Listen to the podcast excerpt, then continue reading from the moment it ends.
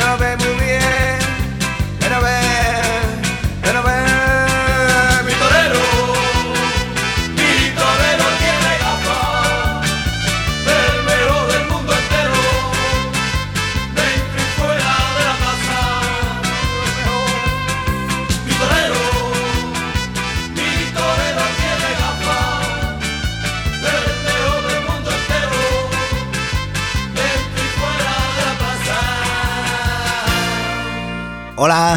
bienvenidos una semana más. Esto es Podcast de Toros y ya estamos aquí de nuevo con todos ustedes.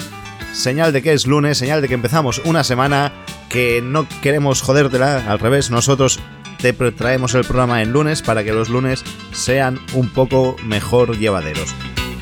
Ya sabes que si quieres informarte de toros, no estás en el podcast adecuado, que aquí lo único que vamos a hacer es entretenerte hablando un rato de toros. Y te, los- y te vamos a contar la versión taurina a nuestra manera, de como nosotros lo vemos. No te lo vamos a contar como te lo puedan contar en otros programas. Nada más, ya, ya saben que nos pueden encontrar en Spotify, en iBox y en las principales plataformas de podcast del mundo mundial. Entre ellas también están Google y Apple Podcast. En ellas os, nos, eh, nos podéis seguir. Si le dais al botón de suscribirse, pues eh, seréis seguidores nuestros. Es gratis. Y además, cada vez que colguemos un programa nuevo, te avisará. Te llegará una notificación. También estamos en redes sociales, en Facebook, Twitter, Instagram, donde nos pueden seguir y nos encontrarán buscando podcast de toros. ¿Y qué tenemos hoy? Pues hoy vamos a tener lo que estáis esperando, sí, ya ha pasado el día 15. Hoy es el día en el que vuelve Francesc del Castillo. Va a estar aquí con nosotros, eh, lo vamos a hacer esperar un poquito, lo vamos a putear, pero lo tendremos con nosotros también hoy. Está de vuelta. ¿Qué más tendremos? Pues tendremos al ganadero Rubén de la ganadería Guadalmena. Y tendremos también con nosotros al recortador José Félix Urbina, el recortador que como bien conocéis es del programa, ya lo conocéis que es de aquí de Vinaros y que va eh, que estuvo en la Feria del Pilar de Zaragoza actuando en el concurso de recortadores con toros embolados. Y que nada más, que hoy es lunes 17 de octubre del 2022 y aquí empieza Podcast de Toros. Esto es Podcast de Toros. No somos nadie.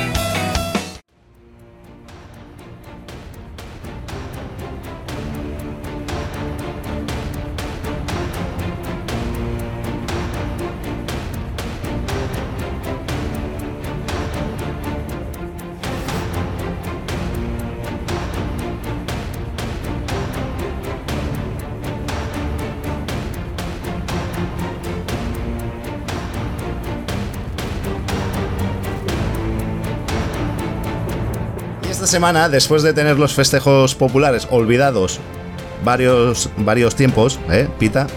No quiero ser pesado, pero... que nada, que hoy vamos a empezar hablando de festejos populares en podcast de toros. Y es que en la localidad de Museros, esta semana ha sido el fin de semana o la semana grande. ¿Cómo lo llamáis? Alejandro Cortijo, que estás ya con nosotros hoy aquí. ¿Cómo estamos? Hola, buenas, ta- buenas tardes, buenas noches, buenos días a todos. Bien hallados y bienaventurados un programa más aquí en Podcast de Toros. ¿Qué- Bueno, eh, más que semana taurina, semana gastronómica, se diría el, el día del toro, ¿no? El día de, de la peña taurina de, de Museros, Hmm. donde después de- del año pasado, eh, este año se, se compuso el, el cartel.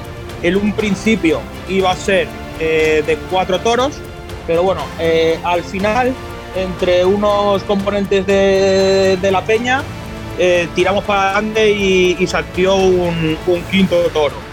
Eh, en este año el cartel estaba compuesto por, por un toro de, de Guadalmena, otro de Laguna Janda, otro de Santiago Domecq y otro de, de Guarajida.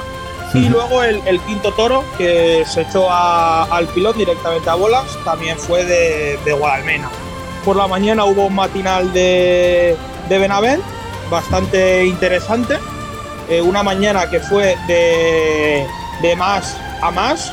No, bueno, eso Pita luego no lo podrá eh, decir mejor, él lo vivió aún más cerca que yo.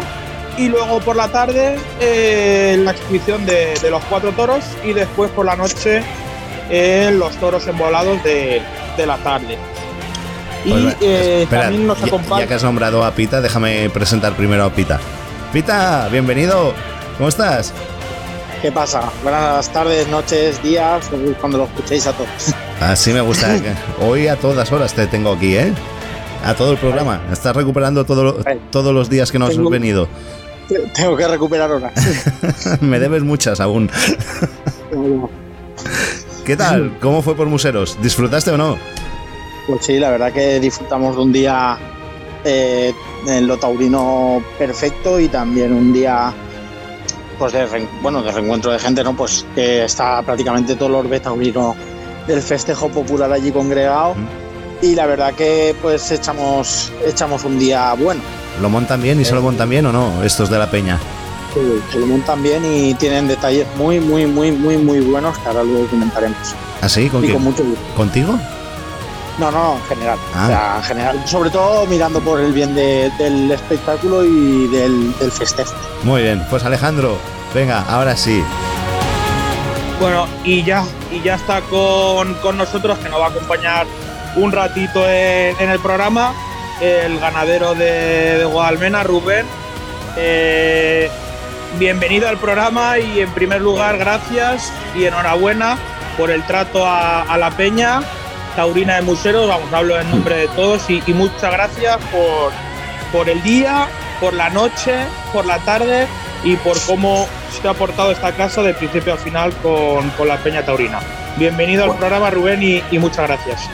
Pues muchas gracias a vosotros por la invitación y, y gracias también por el día que pasamos allí, que al final yo lo único que hice fue ir. Los que preparasteis todo y nos hicisteis disfrutar fuisteis vosotros. Sí, eh, comentaba yo que eh, con Rubén el otro día que era eh, su primer festejo eh, de, de Boal Carrer, de festejo popular, que vivía en, primera persona. Me gustaría que nos contara un poco, Rubén, cómo fueron su- sus impresiones al vivir de cerca el, el festejo popular. Pues, a ver, yo lo había visto en, en tele y pues por redes sociales y eso, pero en persona nunca había ido. Mm, De pequeño alguna vez, pues el típico toro que ves 15 minutos, pero no, nunca lo había vivido como tal. Y yo ya sabía eh, que se le tenía mucho respeto al toro, que era algo pues enfocado al toro de verdad y, y tal, pero, pero una vez que lo vives de dentro, eh, es mucho más de la expectativa que, tienes. Me pareció súper bonito eh, la afición que hay y el respeto que se le tiene al toro. Y no solamente el respeto de palabra, de decir respeto al toro y ya está, no, es que el respeto se demuestra de muchísimas maneras, que se prepara todo para el toro, el toro es lo primero y luego mm, después empiezan a llegar las demás cosas. Y ya te digo, me pareció increíble la afición que hay eh, al toro en el toro en la calle y, y el respeto que le tiene todo el mundo al toro. Mm, La verdad es que me sorprendió gratamente. Me- tenía una idea de, de que siempre se ha dicho que, que en la calle el toro es lo primero y tal, pero hasta que no lo vives de dentro no te lo puedes ni imaginar. Es verdad, esa impresión de, de lo que está comentando Rubén, ¿Mm? eh, muchos ganaderos a lo mejor también, también la pueden tener y por eso también, también es bueno que ganaderos también se acerquen al, al festejo popular, porque sí que es lo que está comentando él, que se, se le tiene respeto al toro, que se le hace todo para el toro, pero al final, hasta que no lo ves en primera persona y lo ves con tus propios ojos y sobre todo vives la emoción tan de cerca, a lo mejor no eres consciente de la magnitud que engloba un día de festejo popular y, todo lo que eso puede conllevar, tanto para bien como para mal, y sobre todo la repercusión que puede tener en una ganadería, ya sea Guadalmena, ya sea eh, Laguna Janda, Gerardo Ortega o, o cualquier tipo de, de ganaderías, que también hay que decir que en parte muchas ganaderías, si no fuera por el festejo popular, pues a lo mejor o no existirían o lidiarían menos y también hay que agradecer sobre todo eso al festejo popular que apuesten por ese tipo de ganaderías y ese tipo de encastes, creo yo. Pues sí, yo, vamos, lo que he hecho este año no lo habíamos hecho nunca, que, echamos un toro. A ver, en realidad siempre, siempre se ha respetado a la calle en nuestra ganadería, o sea, eh, nunca hemos hecho pues lo que se oye por ahí en algunas ganaderías que te echan eh, toros pues de no, no, no, se, no te echan lo que te han prometido, o te echan un toro que esté cojo o ciego. O que no está limpio, sí. O que no esté limpio, cualquier cosa. Eso es, la verdad es que en casa desde pequeñito siempre nos han inculcado que hay que respetar lo que, lo que se dice y ya está. Pero simplemente nos habían inculcado como un respeto a la palabra. A cualquier cosa que te comprometes, pues lo tienes que cumplir.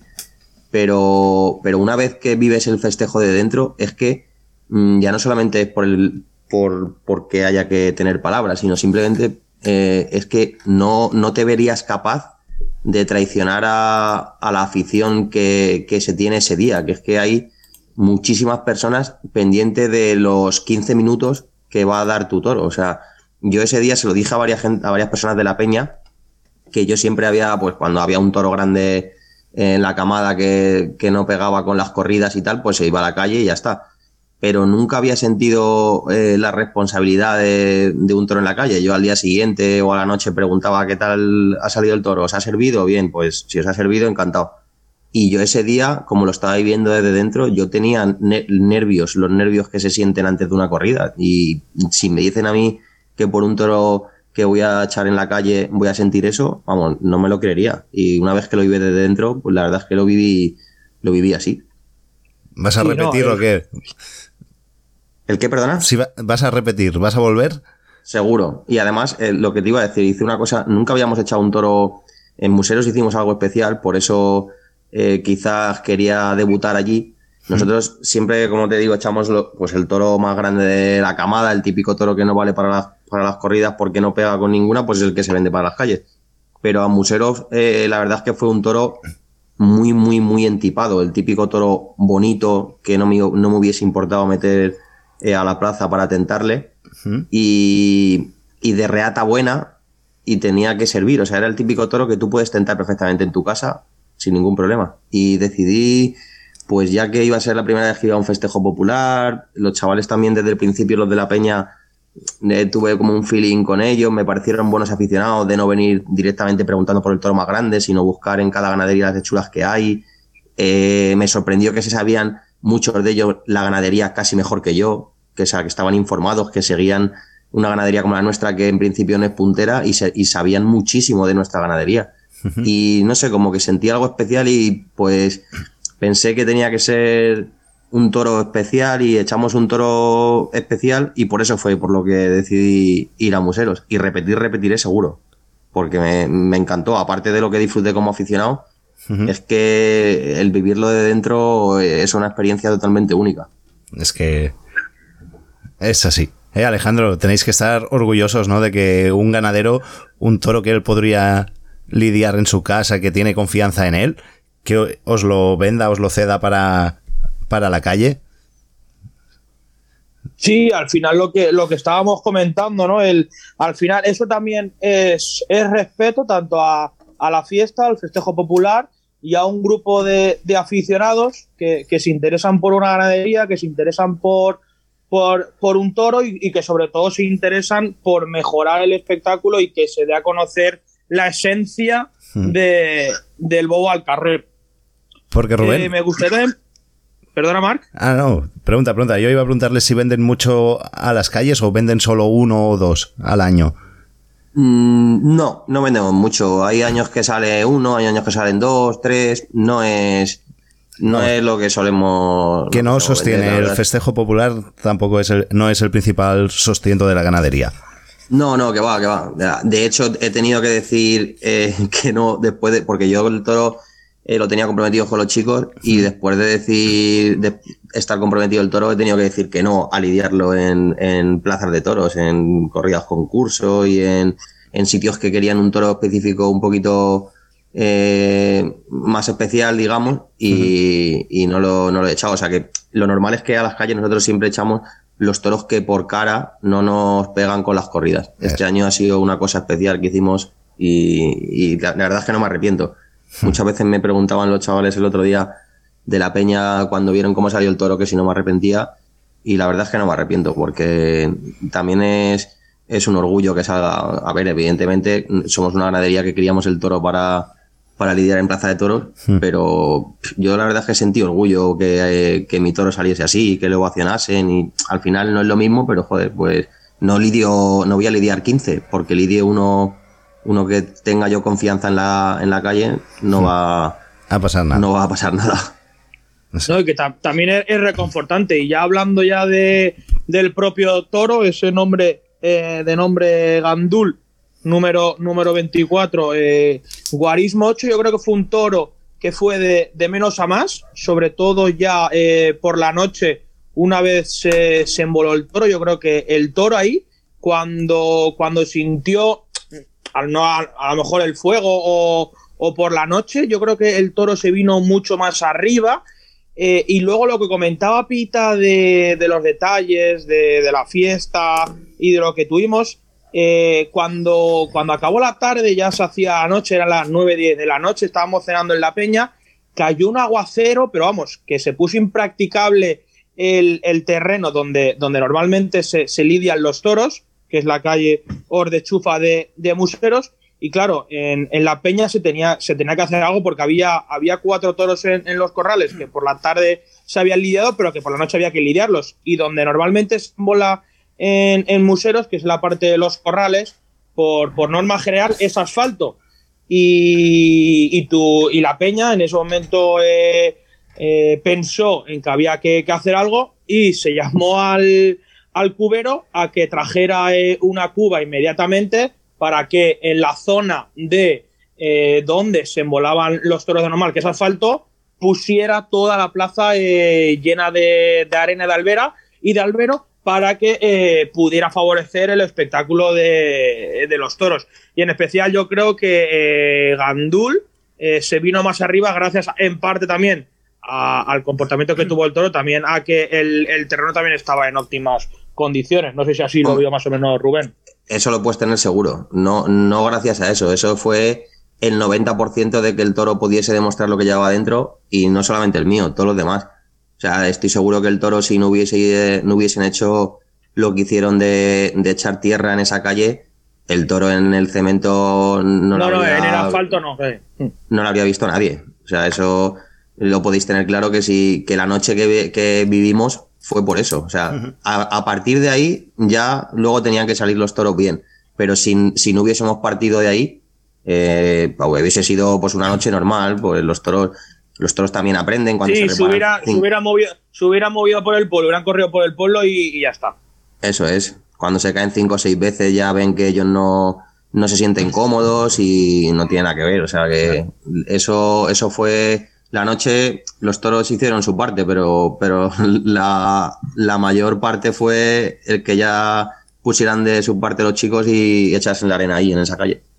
Sí, sí, no, no. Eh, encima es que más o menos el día fue de menos a más. Al final los toros prácticamente en, las emboladas se vinieron los cuatro toros eh, arriba y al final eh, pues una noche, una noche para el recuerdo y al final lo que estábamos comentando, esa ovación conforme se iba el toro a corrales, hmm. creo que tiene que ser también muy gratificante eh, para, para el ganadero y sobre todo en la primera persona, ¿no, Rubén? Sí, desde luego. Además, eh, mm, por lo que iba viendo durante, durante el día y durante la noche y lo que fui eh, aprendiendo, también que me mandaron de un, toro que había lidiado unos meses atrás, que también salió bastante bueno.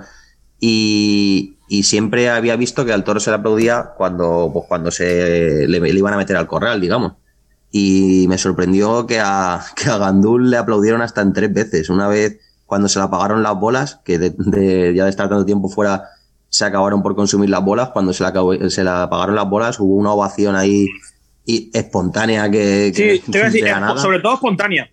Sí, sí, de la nada de los recortadores de verdad que habían visto lo que era el toro y le aplaudieron. Hmm. Luego hubo otra en un primer intento de encerrarle que no quiso entrar y luego hubo otra más cuando, cuando el toro entró. Y la verdad es que pues lo que te digo que al final no es no es que te lo, que te lo mate una figura del toro y te corte dos orejas pero la verdad es que yo, yo por dentro sentí algo parecido.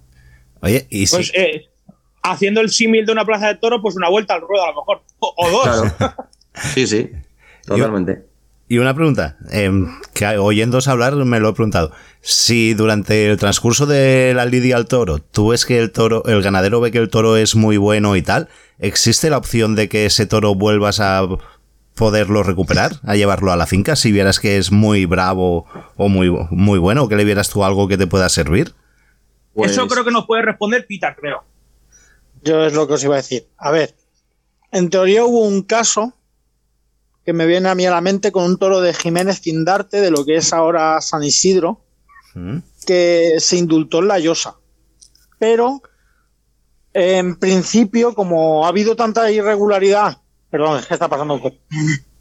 Como ha habido tanta irregularidad con los papeles por culpa de los trapalas y por culpa de toda la gente que ha querido hacer malas cosas, ahora se sacan dos guías. Se saca una guía desde el cebadero donde descansan los toros de que llegan del viaje al pueblo y luego se saca la guía del pueblo al matadero. Entonces, en principio no se puede. Pero, eh, pues, si el ganadero insiste mucho y, y tal, y a ver, pues hablando con las personas competentes y con las autoridades competentes, pues yo creo que en un principio, como las guías tiene una duración de 48 horas, pues depende con quién topes, igual sí que se podría, se podría indultar el toro, digamos. Ahí, Sí que es verdad que ha habido, conozco solo un caso. ay, yo conozco más. Sí. ha habido otro caso también, que me- porque es que fue cuando, bueno, lo, de, lo del móvil cuando empezó a correrse el boom del toro y tal, y yo recibí una llamada de un banderillero que, que me dijo que, que ya había pasado esto con un toro, eh, no recuerdo ahora mismo de quién, no sé si de Julio de la Puerta se intentó, se intentó indult- indultar un toro de Julio de la Puerta y no pudieron. No, y, le no, fue cortaron, uno, y le cortaron los testículos. fue uno de Sánchez. Covaleda o no sé, no, no recuerdo Sí, ahora de. Sánchez, de Sánchez Covaleda sí pasó, pero creo, pero ahí sí que te tengo que decir, eh, Rubén, Pero vamos, que creo te que digo una el cosa. toro no iba con guía de muerte, creo, ¿eh? Bueno, da igual. Yo no, yo no, Sí, sí, no sí. meto un toro, yo no meto un toro en casa sin haberle probado en una lidia de verdad. O sea, aun por muy bueno que sea el toro, el toro tuvo una clase excepcional, tuvo una calidad excepcional, se vino arriba, pero al toro, si tú te dedicas a lidiar en las plazas, al toro hay que tentarle en casa, hay que pegarle unos pocos puyazos, hay que Sí. ver cómo reacciona el toro. Y echar un toro ahí porque haya sido bueno en la calle, eso es una aventura. Sí, yo, ahí- Opino- yo ahí opino igual, la verdad. Opino igual. Yo sí que, Lo que- sí que es lo justo, que sí es que- justo, porque claro, al final, perdona que te corté, con lo del toro este de Jiménez Cindarte sí que sé, por lo que me comentaron, o el hombre por lo menos que vendió el toro es lo que decía, que sí que lo habían echado al caballo. O sea, después de haberlo Ya, haberlo echado pero calle. mira, ahí hay, ahí hay una cosa que además con este tema de los indultos en las plazas eh, se ha llegado a decir de no, pues después de la faena que pongan el caballo. Eh, los toros bravos después de la faena van al caballo. Una vez, dos veces, tres veces, siete veces, las veces que tú quieras. Pero el orden de los factores altera el producto. No es lo mismo tener una faena de 50 muletazos cogiendo la muleta por abajo después de haber tomado tres puyazos que tomar 50 veces la muleta por debajo y después tomar tres puyazos. Muy bien. Entonces, eh, no tiene nada que ver. O sea, mm, tú puedes Vale. teorear un toro en tu casa y que sea extraordinario para la muleta y luego le pegas 15 puyazos, si quieres, y va a ir el toro. Porque aunque esté reventado, va a ir. Lo que no va a hacer es que le pegues 15 puyazos y luego coja 50 veces la muleta por abajo. Ya. Entonces yo pienso, eh, lo que sí que, lo que sí que te digo, eh, que además lo, lo intenté, pero tarde, entre que pensé y no pensé, tal. Yo me hubiese quedado con las ganas, porque con la calidad y la clase que tuvo el toro, yo me hubiese quedado con las ganas de que al toro le hubiesen sacado la muleta. Y como allí no había nadie que sacase la muleta, mm, yo pregunté para torearlo al día siguiente, antes de que se llevasen al matadero allí mismo en, en los corrales, pero, pero llegué tarde. Pero simplemente por curiosidad, por ver, por ver si la calidad, porque yo pienso que, el toro con la calidad que tenía se hubiese dejado torear. Pero no por echarlo a las vacas. Yo no, no para echarle a las vacas un toro, no sé, tiene que tener, tienes que hacerla, tienes que estar muy seguro, tienes que hacer las cosas muy bien. Y solamente porque tenga calidad y clase en la, en la calle y, y tú veas síntomas, signos de bravura, la lidia es otra cosa. No, no, no, no, yo lo opino totalmente igual que tú. Vamos. Muy bien. Pues A mí también, a mí también me, me- me queda, me queda ese, no resquemor, pero sino esa incertidumbre de ver ese toro en, en el tercio de varas y en la, en la muleta. ¿Cómo hubiera reaccionado tanto en un tercio como, como en otro? Porque al final, lo que estamos comentando, al final lo de indultar un toro en la calle creo que o no serviría o a lo mejor realmente no te daría el producto que está buscando una ganadería de lía, porque al final eh, prácticamente cualquier ganadería que se dedica a, la cuida y, y el manejo de toros bravos, pues evidentemente su fin es, son las corridas de toros, que también está el salvoconducto del, del festejo popular, por supuesto. Pero me, me hubiera gustado ver ese toro en el tercio varas y, y en la muleta. ¿Cómo crees, Rubén, que se hubiera comportado ese toro en el tercio varas y en la muleta? ¿Cómo crees tú como Mm, ganadero y como conocedor? Yo sinceramente, yo sinceramente, por las cosas que estuvo haciendo el toro durante todo el día, por separado, yo pienso que habría sido extraordinario en las dos cosas. La duda. Hostia, ahora ya, ahora ya no, no- nos tiramos ya por, por- por un puente. No, la duda, la duda es si junto hubiese sido extraordinario. O sea, claro. quiero decir, al caballo habría sido extraordinario. Y si, y si sin caballo le sacan la muleta, habría sido extraordinario. Lo que yo no sé es si después de ser extraordinario en el caballo habría aguantado a ser extraordinario en la muleta.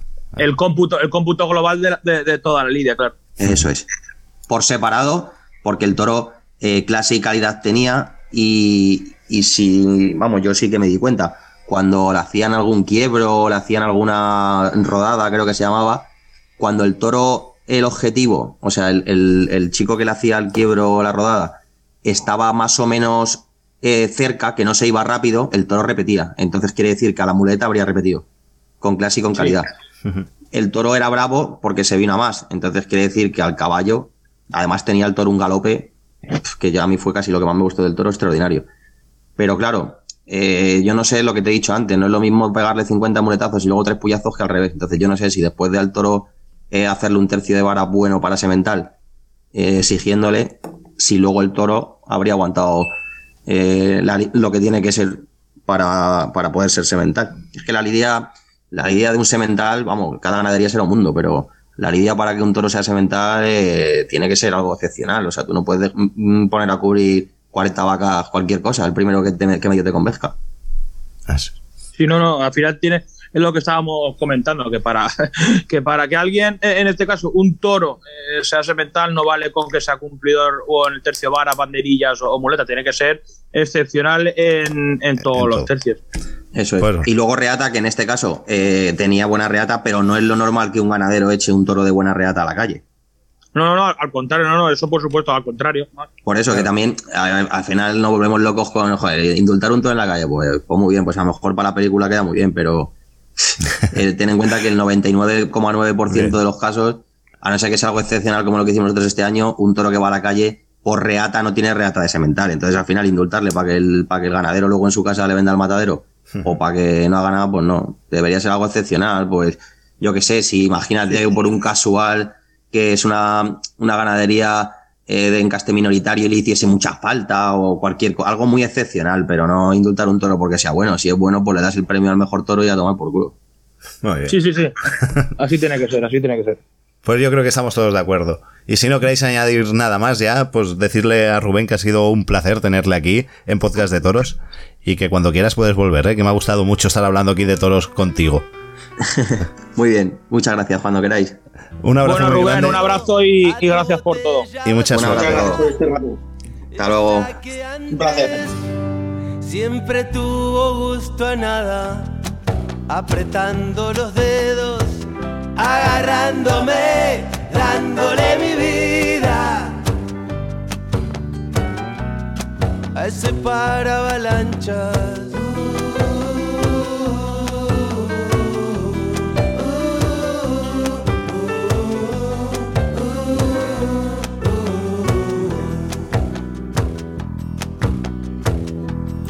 Y venga, va, pues ya que estamos hablando de festejos populares, sigamos un poquito, hagamos esperar a Francés, que lo tenemos ahí esperando, está loco por entrar, pero vamos a hacerle esperar un poquito, como, os ha hecho, como nos ha hecho él esperar a nosotros. Y, Pita, ¿qué, te- qué tenemos, va, en festejos populares? Pues a ver, lo más destacable es que ya viene, ya, bueno, ya la temporada está pegando sus últimos coletazos y ya se augura el final, pero ¿qué final? Que ya viene la filadonda. Que se van a exhibir un total de 29 toros, creo. Oh, casi nada. Ahí hay dinero en toros, ¿eh? 29 toros. Eh, la verdad que el ayuntamiento colabora bastante, pero también son muchas peñas las que las que colaboran. Por ejemplo, yo colaboro con una peña, bueno, soy peñista de, un- de una asociación que se llama Guarismo 2, que este año es su 20 aniversario ¿Mm? y se ha comprado un encierro de Couto de Fornilos y, y de Santa Teresa y después ha comprado un toro más, o sea, siete toros exhibe la peña. Bien. Primero el encierro y después eso, y después pues ¿Y el qué fecha es eso? los- ¿En qué fecha son? el, el- el encierro es el día 28 ¿Mm? y después eh, los bueno los festejos empiezan este fin de semana con un toro de cuadri y otro del Toriano del Río que los paga el ayuntamiento y después hay dos peñas que pagan dos toros más, uno de Cubillo y otro de, de Sergio Centelles. Venga, pues y durante la semana pues más peñas que pagan más toros y dos encierros más, uno de Prieto Local y uno de, Pa- de Pablo Romero que, que lo pagan también el ayuntamiento. pues colgar el cartel en las redes sociales. Sí, sí. Sí, Ah. el que luego te los paso. Eso es. ¿Y qué? Y nada. Y bueno, pues este fin de semana también ha habido un grueso fuerte, aparte de Museros, que, pues, como hemos comentado, eh, fue un día bastante completo. ¿Mm? Eh, también pues, la Baiduxo ha tenido tres fiestas a la vez, como han sido las del Carbonaire, las fiestas patronales de la Sagrada Familia y las fiestas del barrio La Pilarica. Después eh, comentar que se han visto varias mañanas buenas vaquilleras en Zaragoza, sobre todo la de Eulogio Mateo. La gente pues comenta que ha sido una mañana muy, muy, muy, muy buena y con vacas muy serias y muy bravas. Y pues también comentar la gran afluencia de, de público y de aficionados a los festejos populares en Zaragoza. Creo que ha sido un éxito en general y... y Ahora le preguntaremos a Nacho, a ver, ¿qué nos cuenta? Y eso. Pues bueno, y nada, poco más. Vale, pues dejamos aquí los festejos populares, vamos a por Francesc y la mesa y luego volveremos con José Félix Urbina, que lo tendremos también con nosotros, el recortador que participó en el concurso de, de toros a fuego, le llaman allí en Zaragoza, Sí, concurso de recortadores con toros after. que realmente aquí lo conocemos como concurso de, embola- de recortes con, De toro- con toros embolados. Yes. Correcto. Pues venga, va, vámonos a por la mesa y luego seguimos. De categoría.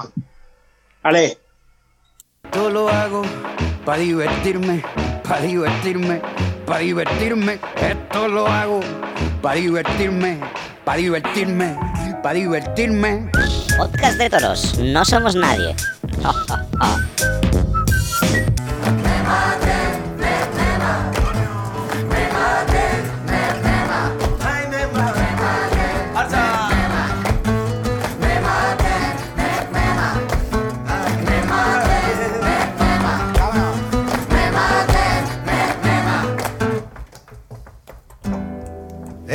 vida no pensamos que la gloria es el dinero. Pero, pero nos equivocamos. Nuestra gente lo primero. Y el de la puerta dice que somos Y hoy, por orden de Alejandro, vamos a empezar al revés. Va, va, vamos a hacerle caso, ya que la semana pasada no lo pidió, para que vea que yo le hago caso. Hoy voy a empezar las presentaciones con el recién casado Pedro Pita. Pedro, ¿qué tal estamos? ¿Qué feo suena Eh, eso de hoy- Pedro, ¿eh? Hoy, hoy- hoy titular. Ya, ya sí. Ya solo me llama así mi mujer y mi madre. Ya era hora, ¿eh? Que vinieras. Pues sí. Ya está bien, que, que la boda está más larga del mundo, no veas tú cuántos programas te has saltado. Prometo, prometo devolverte los bits. Marco. Los Bizums. Sí, sí, sí. Ah, Los bits que nunca has hecho. espero que así sea, que me los devuelvas. Yo sí los hago, si no os llegan es problema vuestro. Y siguiendo la ronda de presentaciones, tenemos con nosotros. Hostia, que me lo he saltado. Ah, bueno, da igual. Noelia Crespo, bienvenida a Podcast de Toros una semana más. ¿Qué tal estás? ¿Cómo estamos? Mm, La verdad que encantada de que me llaméis por mi nombre. Por una vez. Ya está bien que no te llamen Nerea, ya está bien. Hoy nadie se ha equivocado. no, no. Sigue siendo Noelia, no es Noe. Exactamente, muchas gracias, muchas gracias. Y siguiendo el orden, Alejandro Cortijo, desde Museros. ¿Cómo estamos? Buenas tardes, buenas noches, buenos días a todos, excepto a una persona que es el director de Podcast de Toros. Venga. Buenas a todos. Pues muy bien, pues despedido, te he hecho. A la calle. A la sala de que sepa la espera. audiencia que estoy, que sepa la audiencia que estoy muy enfadado con el director de Podcast de Toros y él ya sabe por qué y después lo develaremos. Ah, pues sí, porque yo no me acuerdo. Es que fumo porros y tengo mala memoria. No sé por qué debe ser. Y siguiendo con la presentación, tenemos con nosotros, ya lo tuvimos la semana pasada con nosotros para que nos contara eh, Zaragoza, pero hoy nos va a contar la segunda parte. Nacho, ¿vienes para que te hagamos terapia o vienes contento? Hola a todos, ¿qué tal? Vengo. Estaba a punto de tirarme por la ventana, pero, pero pues. gracias a estar en este programa creo que me voy a replantear vivir media hora más. Tú tranquilo que aquí somos unos psicólogos de puta madre. Ya verás, saldrás de Y sobre aquí. todo tú con los porros que te fumas, cabrón. Eh, eh, eh. Un respeto, ¿eh? Hablemos bien. Presidente. Y bueno, que la noche sin ti duele. Tengo en la mente la pose y todos los gemidos que ya no quiero venga, vamos.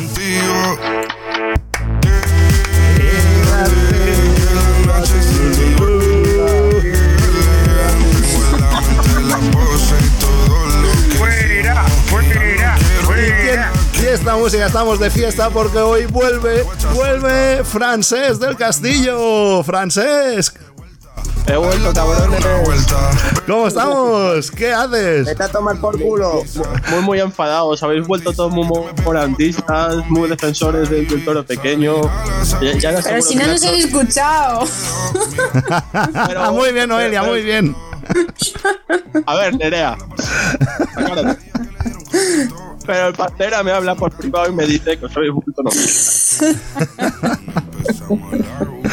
¿Cómo estamos? ¿Cómo ha ido el examen? A ver, Bien, bien, bien. ¿por fin el año que viene ya no vas a tener que estudiar? ¿Cuándo sabemos la nota? ¿Cuándo sabemos la nota? Francés, no te oímos. Uy, no se te oye. El primer día estrena micrófono y tenemos problemas, porque no os lo ha contado, pero está estrenando micrófono. Francés, a ver si te recuperamos ya. Y bastantes problemas, además. Estará aún en el infierno del acabose de la oposición. Hombre, se la pasa también, ¿eh? Se lo pasó también el sábado después del examen, después de tanta tensión y todo. Que le perdonamos, le perdonamos hasta que no sepa cómo va el micro. Estoy aquí, estoy aquí. Ahora, Salimos- ahora, ahora, ahora. Una Es- cosa, Marc. Salimos de la boda eh, interminable de Pita para meternos de lleno en la oposición interminable de Francés, ¿eh? No se acaba nunca, ¿eh? No sé qué es más largo de los dos. Esperemos que acabe pronto. Yo también. Bueno, ahora que te oímos, ¿cómo estás? Bien, la verdad que bien. He estado viendo toros esta última semana. Como no tenía que estudiar mucho, pues de semana sí que he visto cosas. Pero, pero bien, bien, bien. Muy contento de escucharos a todos. Especialmente Noelia. No sé qué coño pinta aquí Nacho, pero bueno. Decirle que lo de Concha y Sierra viene de Castabazqueña. Nacho, que Concha y Sierra viene de Castabazqueña, que luego nos escriben, nos escriben y nos toman por subnormales. Por tu culpa. Perdón, perdón. Toda la razón del mundo. La verdad es que la cagada fue pequeña. Es- Puedes rectificar hoy, ¿eh, Nacho? No puedo estar en todo. Pido perdón. El que tiene boca se equivoca. ¿Y el que tiene eh, culo? ¿Qué? Nada, es igual. Venga, va, cuéntanos, la Zaragoza. eh, cuéntanos, ¿cómo vienes de Zaragoza? Tengo ganas de saber tu opinión. Pues a ver, eh, vengo cabreado, la verdad es que cabreado. Eh, he de decir que Pero creo que tú, tú ya naciste cabreado. Cuéntanos algo que no Sí. sepamos. Sí, a ver, he de decir que Zúñiga y Fernando Polo ¿Mm? han tenido una suerte que no se la creen ni ellos. ¿Por qué? Porque tuvieron la, la suerte, y valga la redundancia, de que la corrida del martes del Pilar hubieron dos toros buenos y la corrida de los Maños fue un auténtico corridón de toros. Entonces, la gente esos dos días salió medio contenta de la plaza. Pero eso no quita la pedazo de mierda de feria que nos han organizado, el baile de corrales Ole. que ha habido y la presentación de los toros que no ha sido ni de la portátil de Mislata. O sea, esto ha sido una puñetera vergüenza y un despropósito. y han incumplido con las normas de, del pliego de condiciones de Diputación de Zaragoza en la corrida concurso y el año que viene no deberían de estar al frente de la plaza. Para empezar. Una por lo mal que lo han hecho y la otra por eso. Pero es que ahora la Diputación con eso podría cogerse, ¿no? Y decir, oye, pues fuera. Claro, claro, por supuesto, porque han incumplido una de las normas que hay en el pliego de condiciones para hacer una corrida concurso. Y sinceramente, ¿crees que lo van a echar? Por parte no, de porque ha pagado, ha pagado una barbaridad de dinero. No lo van a echar, pero deberían de echarlo. Es que además lo ha hecho muy mal. O sea, Zaragoza este año ha tenido la peor feria del Pilar. Yo, a, a ver, yo soy el primer año que estoy, pero la gente dice que es la peor feria del Pilar que recuerda. La presentación de los toros ha sido una auténtica vergüenza. Todos los toros que han salido, excepto la corrida de los maños, podrían ser perfectamente todas las corridas analizables de pitones y sospechosas. Todas. Por no hablar de la de José Vázquez del otro día, que eso fue un escándalo y aún encima el ganadero de José Vázquez defendió por Twitter que sus toros no estaban afeitados. Pero bueno, eso es otro tema. Eh, el jueves, que yo no fui a la plaza, que había corrida de El Bellosino, que yo no sé Zúñiga en qué narices estaba pensando, siendo el escándalo que montó el Bellosino en Huesca hace unos años, y que llevó una corrida a Teruel que fue rechazada íntegra, se le ocurrió que sería buena idea anunciar una corrida del Bellosino en Zaragoza. ¿A que no adivináis lo que pasó? Los seis toros, o los ocho que presentó el Bellosino, se echaron para atrás en el reconocimiento médico. Y tuvo que remendar la corrida la ganadería de El Risco, que trajo una corrida de toros inválidos y la presidenta no devolvió ni uno. Esa, los presidentes ya entramos después, que para unas cosas creo que muy bien, pero para otras creo que muy mal. Entonces, yo no sé eh, Zúñiga y Fernando Polo, que Fernando Polo en su día, para que veáis hasta dónde llegaba ese hombre, en su día iba con prismáticos y con un pañuelo verde a la plaza para protestar los toros, y ahora está de mano derecha de Zúñiga y es uno más del sistema. Yo no sé qué Alejandro, ¿te reconoces? Alejandro, ¿Eh? ¿te reconoces ahí? Alejandro, ¿te reconoces con el señor Polo? ¿Te ves? Mírate, mírate, vas a acabar así. ¿Perdona? ¡Qué animalito! ¿Perdona? Uy, lo que te ha dicho. ¿Y este es amigo tuyo, Alejandro? ¿Perdona?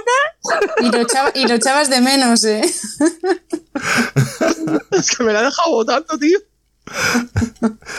Continúa, Nacho, continúa. Continúa, Pues Nacho. que este hombre, que ahora es el actual gerente de la Plaza de Toros de Zaragoza, se ha unido con el señor Zúñiga padre y están, cre- están cogiendo la Plaza de Zaragoza y la están degradando al mínimo exponente de una plaza de primera. Es que no se puede consentir. Ha sido impresionante, impresionante. Eh, eso en líneas generales. Hmm. Y ya si queréis, pues día a día os puedo explicar un poco más, más en detenimiento. ¿Queréis o no? Dígame, coño, que yo vi dos y todo. Vi la, la de Morante y, Yo la vi de también. Cayetano. Poca feria ya. Venga, En va. primer, en primer lugar, quería reconocer el valor y la, y la vergüenza torera que tuvo Javier Poley el lunes, porque fue cogido en su primer toro y ninguno de la plaza vimos nada, porque simplemente vimos un moratón en el muslo, pero el tío llevaba una cornada con dos trayectorias y salió a matar al sexto. La verdad es que no sangró absolutamente nada y nadie se enteró de que tenía una cornada ahí tan grave.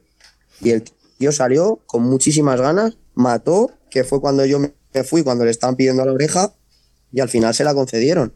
Pero bueno, quiero destacar que el tío, con dos pelotas y con una cornada bastante, bastante fea, eh, salió a matar a, su segundo toro. Pero bueno, el martes, vamos al martes. Corrida del Pilar. Eh, para Ferrera, el Fandi y Manuel Escribano. Eh, leía por Twitter que uno que decía, por favor, que no le toque el toro bueno a Ferrera. Bueno, pues adivinar qué pasó. ¿Qué el toro bueno a Ferrera. ¿Y qué quería que le ¿Cómo tocara no al ¿Qué- otra ¿Qué quería que le tocara A al ver. Fandi o qué? Que la otra opción que era el Fandi o Escribano, a ver, tampoco, que tampoco se reían. Sí. Hombre, yo pre- prefería que le hubiera tocado a Escribano, la verdad, pero bueno, eh, le tocó a Ferrera que la verdad que quitando de su espectacular manera de entrar a matar a 16 kilómetros de distancia, pues bueno, la verdad es que no estuvo del todo mal. Los primeros tres toros de la corrida fueron tres toros completamente descastados, mansos y que no tuvieron absolutamente ningún tipo de juego. A mí no me gustaron nada. Y el tercero que salió, Sospetillo, si no me equivoco, eh, ya lo hizo muy bien en el caballo y luego la verdad es que la muleta eh, lo hizo muy bien. El toro tenía mucho recorrido, metía la cara bien, era un toro bravo y, y se le dio una vuelta al ruedo para mí un poco excesiva porque creo que en el caballo se podía haber empleado algo más, no lo hizo mal, pero se podía haber empleado más. Y bueno, pues Ferrera estuvo bien con él, eh, mató de una buena estocada, la verdad, y se le dieron las dos orejas, para mi gusto, excesivas también. Una oreja vale, pero dos, a mi gusto, excesivas. Eh, también quiero destacar la lidia de José Chacón, que cinco capotazos pegó en banderillas más bien dados. Ese tío lidia de una manera espectacular. Alejandro Cortijo, además, lo sabe perfectamente. Y me gustaría destacar eso, que para mí la tarde fueron los cinco capotazos que pegó José Chacón. Impresionante lo de ese tío. Y luego el sexto toro, que fue también un toro bastante bueno, que lo hizo muy bien en el caballo y muy bien en banderillas. Lo que pasa que en la muleta se vino muy abajo y Manuel Escribano, pues, pues tampoco, a mí tampoco me pareció que estuviera tan, tan, tan bien. La gente lo pone a él como el que más detalles dejó de toda la tarde, pero a mí tampoco me pareció para tanto, la verdad. O sea que eso. ¿Te gustó alguien a ti o no? del- ¿Te gustó alguno? ¿Eh? ¿Te gustó alguno? A mí, José Chacón. Sí, la- el- los, los dos pares de banderillas que puso en el primero y la Lidia al tercero. Para mí la tarde fue para José Chacón. Ole. O sea, no puedo decir nada más porque fue así. Luego por la noche fue el concurso de roscaderos, ¿Mm? que estaba reventado de gente, no cabía un alfiler en la plaza. O sea, lo del festejo popular en Zaragoza es otro nivel. Otro nivel. O sea, se llena a- prácticamente todo, quitando de las de las cintas a las vaquillas. Y me parece que el último día del encuentro de tauromaquias y tal tampoco tuvo muy buena entrada. Las mañanas vaquilleras, la plaza se llena de no hay billetes y los concursos, tanto de anillas, tanto de roscaderos, como los emboladores con toros de fuego. Lo de Arriazu también tuvo muy buena entrada, pero es que se llena muchísimo. Sí, muchísimo, muchísimo, muchísimo. Lo que Es da. impresionante. Lo que, padre?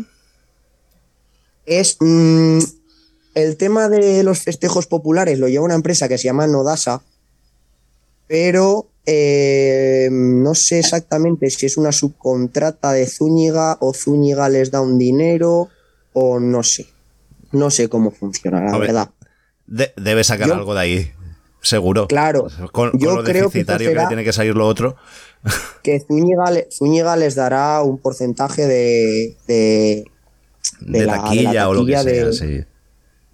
Claro, pero yo creo que ahí el, el máximo beneficiario de, de todo el festejo popular tiene que ser Zúñiga, porque es que si no, no me explico cómo puede intentar dar toros el año que viene con, con, con, las, con, la entra- con las entradas que ha habido en el festejo mayor. Es que quitando el día de Morante y el día de los Rejones, es que no ha habido ni media plaza ningún día.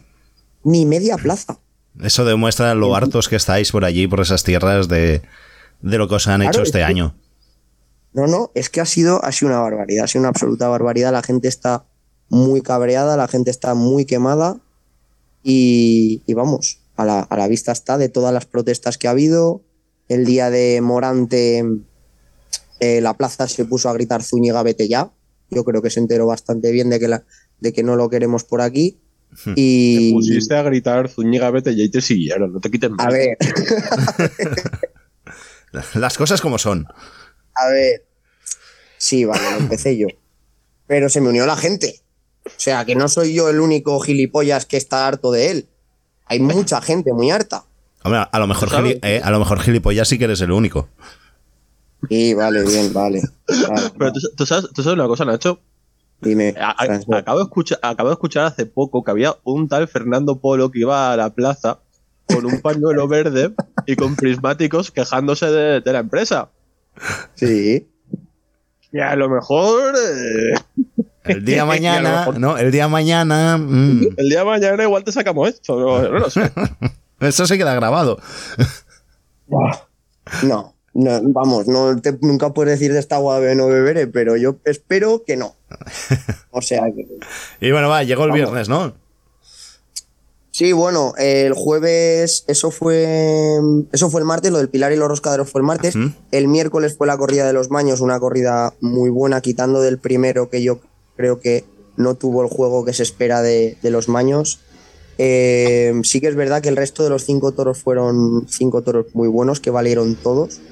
Valieron todos los toros menos los toreros, la verdad, porque David Galván muy mal, desaparecido toda la tarde, sin ideas, sobrepasado, muy mal, a mí no me gustó nada.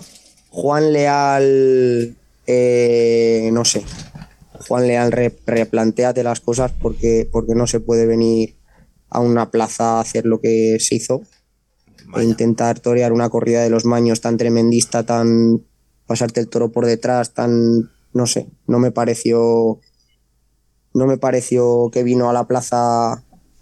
No sé si no convencido, falto de ideas o falto de, de, no sé, lo vi como que sobrepasado en todo momento, no sabía por dónde ponerse, muy mal, muy mal, la verdad que muy mal. Y luego José Garrido, que le puso ganas, a mí no me terminó de convencer tampoco, pero bueno, es verdad que de los tres fue el que mejor estuvo y eso, pero nada rotundo, la verdad. Fue una tarde más de un triunfo de los Maños, con un tercer toro jardinero de vuelta al ruedo muy bueno. Y, y luego un cuarto toro bonito que, que también fue un toro muy, muy, muy bueno, al que solo se le picó una vez, además. Que eso fue una, una cosa que me llamó mucho la atención porque, porque la culpa la tuvo el alguacilillo, que es una cosa que yo no sabía, yo no, o no sé si se hace solo en Zaragoza, que el tema de que el cambio de tercio, aparte de pedirlo el, el matador, el alguacilillo se quitaba el sombrero apuntando a la presidenta para que cambiara el tercio. ¿Qué pasó? Pues que en el segundo puyazo entró el toro y giró el caballo. Y al girar el caballo, el picador hizo como que fue a meter la vara, pero no sé si se pegó en algún sitio él o lo que sea, total que no metió la vara. Y no lo, no lo picó, pero como estaba de espaldas a la presidenta, la presidenta no lo pudo ver. El torero pidió el cambio de tercio y el alguacilillo se quitó el sombrero como que lo habían picado. Y la, y la presidenta cambió el tercio. O sea, me llamó, me quedé Ah. flipado, la verdad. La a lo mejor no lo vio tampoco. ¿Eh? ¿No lo vio quién? El alguacilillo. No, no, el alguacilillo lo tuvo que ver porque estaba delante. El alguacilillo estaba a dos metros del caballo. Estaba enfrente. Era impo- imposible que no lo viera. ¡Aguacilillo! Me meto, me meto muy buenas, os saludo y me, meto por medio momento. Hola, Juan Antonio, Eh, bienvenido. Muy, muy buenas. Buenas, muy buenas. Juan Antonio. Eh, ¿Qué tal, Nacho? Mira, eso se hace, eso se hace en Madrid y en Sevilla también lo hacen. Es una, como te diría yo, es un tipo de burocracia taurina absurda. Es decir, que el, el alguacil lo que hace es decirle al presidente que el torero está pidiendo cambio de tercio, como si el torero no lo vi- como si el presidente no lo viera directamente. Es, es simplemente el, el alguacil dice que está pidiendo el cambio de tercio al agua- el, el- el torero. De hecho, alguna vez en Madrid, no sé si os dais cuenta, que se dirigen, los toreros no se dirigen al palco, se dirigen al callejón, con el, con el dedito haciendo para que el, para que el alguacil se lo diga al presidente. Una tontería como cualquier otra, ¿sabes? Como muchas que hay. Ajá. Pues mira, no lo sabía yo eso, no. Pero me resultó como muy. Me resultó extraño ver al alguacilillo quitarse ahí el sombrero como digo, ¿este qué hace? Pero claro, vale, vale. Pues ahora ya hemos salido de dudas, ¿ves? O sea, que lo único que hizo fue transmitirle la petición del, la petición del matador, no que el alguacil dijera que está, que está picado, ¿sabes? Sino decir, oye, que te está pidiendo el cambio este, simplemente. Pues vaya, vaya. Pues bueno, total, que el, el- el- el- el toro se fue con un puyazo. No, ahora para y pídele perdón al aguacilillo. No, no le pido perdón. Porque, porque si, si, Eh, si en el la torero plaza le pide el cambio, En la plaza si el le torero pide el cambio y el alguacilillo ve que no lo han picado, Claro, ahí le te- puedes decir, oye, que es que no, no, el toro no se ha picado, el toro Pero ha si- entrado si al caballo, pero no se ha Si picado. Juan Antonio te dice que no tiene potestad, que simplemente hace de transmisor de una petición hacia el palco, la culpa es del palco, no de él. No, le no puedes matar al mensajero, pídele perdón. Pe- vale, perdón, pero no tienes razón. Venga, sigamos, remátame el resumen de Zaragoza. Vale. eh, luego el jueves no fui a la plaza porque fue la charlotada de, del Risco y Bellosino y, y todo eso. Y la verdad que lo único que sé es que se quejaron mogollón al palco porque no devolvieron ni un toro. Y ya el viernes fue la gran corrida de la feria.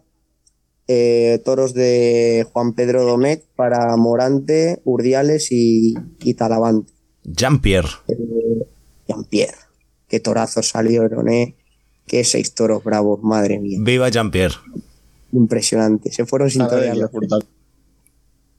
Bueno, esa, esa corrida la vimos varios de aquí, ¿no? Sí, sí, Yo la vi por la tele. Yo también, sí, sí, como chale tú. Bueno, pues la corrida fue un auténtico desastre, porque cuando no hay toro, pues no se le puede pedir nada a nadie que se ponga delante del toro. Morante en su primer toro estuvo, yo creo que no lo no, yo creo que estaba hasta sin ganas de torear, porque lo vi que no estaba ahí ganando su dinerillo, sin ponerse, sin pasar muchos aprietos y tal. Y bueno, lo pasa por todo rápido y eso. Urdiales en el segundo toro nada tampoco y Talavante fatal. Talavante sí que es verdad que en cuanto estuvo su, su turno de quites salió a hacer el quite, tanto en el, en el segundo toro como en el cuarto, pero, pero ya está, o sea, no hay nada más que destacar de la tarde de Talavante más que eso, o sea, muy mal, muy mal, lo vi muy mal. Además, yo creo que los fantasmas de los tres avisos de Madrid se le vinieron a la cabeza en el, en el primer toro que, que mató porque eh, le pegó un espadazo que el toro al moverse salió la espada y en vez de volver a entrar a matar, pues se fue directo a por el descabello porque quería, quería quitarse de- del medio pronto al animal. Y nada, luego sí que es verdad que en el cuarto toro Morantes inventó una faena muy de las suyas, eh, a un toro que, que no decía nada ni... ni- bah, típico toro de Juan Pedro que ni se menea ni hace de nada, pero bueno, pues Morante aún eh, le hizo cuatro muletazos de los suyos con mucho arte y con mucho... Muy Morante, no sé, muy Morante. Yo nunca había visto torear a Morante y la verdad que es típica faena que a ese toro solo se la puede hacer Morante. Le sirvió para cortar una oreja, a mi gusto excesiva, pero bueno. Luego con el quinto vino lo mejor de la tarde, a mi gusto. Eh, Urdiales lo toreó muy bien. Para mí unos naturales muy buenos y unos derechazos muy buenos. Y, y para mí estuvo muy, muy, muy bien Urdiales. La pena que pinchó el toro eh, y luego le pegó una estocada buenísima a la segunda que, que si se lo hubiera pegado a la primera pues estaríamos hablando seguramente de otra cosa. Pero bueno, le sirvió Venga, también y, para y el último día. Vamos a por el último. No, no, que quiero ya rajar está, de Morante. Quieto, quieto, coño, quieto. Sí, ya no he ido más. Que tiene ganas el bicharraco, que tiene ganas. Sí, lo que quiero es que acabe, que acabe Nacho y que empiece Francesc. Y que nos vayamos ya los demás. Venga, apartarse, a- apartarse que quiero hablar de, de- de la estafa esta del Morante. que Venga. estoy venga. hasta los cojones, que estoy hasta los huevos. Uy, uy, uy. Que, que lo que lo que lo que viene a tener es un toro que se caía un, ¿Qué vas a decir, eh? que, que pasa por los cojones. Tía, como coño el bicharraco, con la espada de batalla y todo. Como el Morante con el toro Samuel Flores en Albacete. Que el tío se ha creado Ay, un ay, personaje. ay. Que el tío se ha creado un personaje y se lo estamos comprando demasiado. Que sí, que con, con el toro que no se mueve, que con el toro que se cae, que con el toro inválido es el puto vamos, el número uno y es el mejor. Y como él no es ninguno porque compone de puta madre esa panza que él saca y tal y cual. Pero cuando le sacas al toro toro se acojona. Mira, mi- veas en Albacete con el toro de Samuel Flores, veas en Madrid con el toro de la quinta. El toro, el toro encastado, el toro bravo no le vale. Morante es un gran lidiador de toros de mierda. O sea, y no sé cómo estamos endiosando tanto a este tío cuando es un toro artista ultra mega frágil que le saca faena a toros de mierda. Porque cuando le sacas un toro un poquito encastado, en la corrida de la Quinta Madrid se vio con quién, con qué nombre nos quedamos, con el nombre de Julián López, el Juli. Que al final solo estamos endiosando a un tío que, que saca faenones, faenones, bueno, eh, que saca composiciones artísticas muy bellas a toros inválidos que se caen. Porque a Morante de la Puebla, a día de hoy, yo, yo no le he visto hacerle una faena a un toro encastado, una faena de someter al toro y una vez tienes sometido el toro, ponerte a darle pases. Si ustedes, si alguno de vosotros lo habéis visto, someter a un toro y después de haber sometido al toro, un toro bravo, un toro que se le quiere comer, pegarle una faena de arte, que me lo diga por- por- porque me gustaría saber dónde y si, se, puede ver. Lo que sí que le he visto hacer muchas veces es aguantar al toro y a base de aguantar al toro, ir sobando, ir sobando, ir sobando, hacerle la embestida más larga y pegarle esas faenas que él hace que se inventa. Pero lo que hace es sostener, no lidiar y someter sino en en lugar de someter, sostiene. Y eso a mí me toca ya mucho los cojones. Es lo que yo veo, no sé. Y ya, ya he acabado la raja de Morante, si queréis seguir. Yo me acuerdo un toro de, de Núñez, bueno, de Norit del. Acércate, pita. Que me acuerdo de un toro de. Norit del. del Pareces Morante con el de Samuel Flores. Arrímate más. No, coño. Es que se me habrá rayado porque me han llamado por teléfono. ¿Me oís ahora? No, está, te oímos mu- a- a súper lejos. Pues me salgo y vuelvo a entrar. Vale. Otra cosa. Pues seguimos, Nacho. Venga, remátame. Bueno, familia, que yo que me tengo que ir a trabajar. pues muy bien. Pues Así os- que nada. Vale. De Ese ha sido mi resumen de Zaragoza. Simplemente decir que Zúñiga que te vayas a tomar por culo. Fernando, por lo que le sigas, que nos dejéis. Que, que nos dejéis la plaza de Zaragoza, que la coja un empresario que tenga ganas y que pueda hacer algo bien. Y que, y que la gente está hasta las pelotas de vosotros. ¿Y cómo, cómo fue? Oye, ¿cómo fue la canción? Fíjate, ha dicho, ha dicho que nos dejéis, que nos dejéis, que quiere ser el Fernando Polo él, que nos dejéis. He dicho que nos dejéis en plural. Francés, ponte tú conmigo a llevar la plaza de Zaragoza. Tú de Zúñiga yo de Polo. Va, Va- vale, va, lo veo. venga, pero la pasta la pones tú, ¿eh? yo no tengo un puto duro. Y ya lo miramos. Pero yo quiero saber cómo fue la canción. Yo creo que te tienes que despedir de aquí cantando la canción que no que empezaste. Zúñiga, vete ya. Zúñiga, vete ya. Zúñiga, Zúñiga, vete vete ya. Pues bueno, Nacho, que ha sido un placer. Que vaya bien el trabajo. Un abrazo muy grande. Gracias por haber estado aquí a Un contarnos. abrazo, una- un abrazo muy grande a todos, menos a Francés, que se vaya a tomar por culo también. Tú también, cabrón, desgraciado. Vale. Un abrazo, Nacho. Hasta luego. Un abrazo. Adiós. Venga, no, no puedo defenderme. A ver, ¿qué decías, Pita? Ah, Que ahora se te oye mejor. Yo, ahora sí, ¿no? Sí. Bueno, un toro de Norit del Cubillo hace unos cuantos años. Mi José Antonio se fue a Portagayola en Sevilla y casi le arranca la cabeza. Ese toro yo creo que tenía bastante genio y le hizo una buena faena a francés. Pero claro, era otro morante. Las cosas claras. El único día que se fue a Portagayola en Sevilla, que iba vestido de un color así amarilloso, porque al toro así, anterior le habían pitado. ¿Estamos hablando de esa faena? Exacto. Pues fue una mierda también. Ese amarillo no, era color champán, ¿no? ¿Puede ser? Sí, un color sí, champán. sí, sí, sí. Amarilloso. También. Escúchame, ¿y el toro de García Grande? ¿Cuál? Manso de García Grande, este año en la Feria de Abril. Ese toro no lo hubiera mirado en la vida. Ni me acuerdo, Yo creo que figúrate. el toro tenía. La de- de faena de Manso- Morante, la faena de Morante ha sido este año en la Feria de San Miguel. Esa es la faena de Morante este año. Pero era el toro encastado, Alejandro. No, no, el No, toro era- era un inválido, o sea, Claro. y no valía para nada. Tú, tú le protestas. ¿Lo, lo sometió o lo sostenió? O lo sostuvo, perdón. Sí, sí, tal cual, tal cual, eso. Lo que, No. lo que comentamos en, en su día cuando, cuando pasó la corrida es el, el único torero capaz de, de emocionar con ese animal tan inválido. Es el único en, en- Exactamente, pues en- en el planeta Tierra. Sí, sí, totalmente. En eso estoy de acuerdo. Es el único torero que puede hacerte llegar algo con un toro de mierda. Pero a partir de ahí es un tío que no somete ningún toro. Sí, eso, eso es otra cosa, pero sí. Que le ve las orejas al lobo y ¡ay, ay! La espada mata. La espada mata. Que, tam- que- que tam- que nos estamos pasando ya un poquito con, con darle coba, porque sí, se ha anunciado con muchos encastres y tal y cual. y El único encaste que le ha valido ha sido el de Galache, que es aún más dulce que Juan Pedro. ¿Es así? ¿Es así? Sí, sí. Ahí estoy contigo. Es así. Ya, ya, ya ha rajado gusto morante. Alejandro, ahora cuéntanos qué, pasó en la corrida concurso, porque Mark no nos lo va a poder contar. Bueno, continuamos y toca hablar de, Valencia, esa corrida eh, de la hispanidad, corrida concurso, día de la festividad del Pilar, llámalo como quieras. Hacía mucho tiempo que en Valencia no se hacía un festejo el, el 10 de octubre. Bueno, ya sabemos todos eh, por qué se hizo el festejo, porque al reducirse el, el pliego en fallas y al suspenderse la corrida, pues no llegaban al mínimo de corridas que tenía que haber en el pliego y por eso hicieron la corrida concurso, no porque la afición lo demandara ni porque querían hacer una corrida y nada, simplemente porque el pliego les obligaba, si no se llega a suspender la corrida de fallas, evidentemente esta corrida no la hubiéramos visto.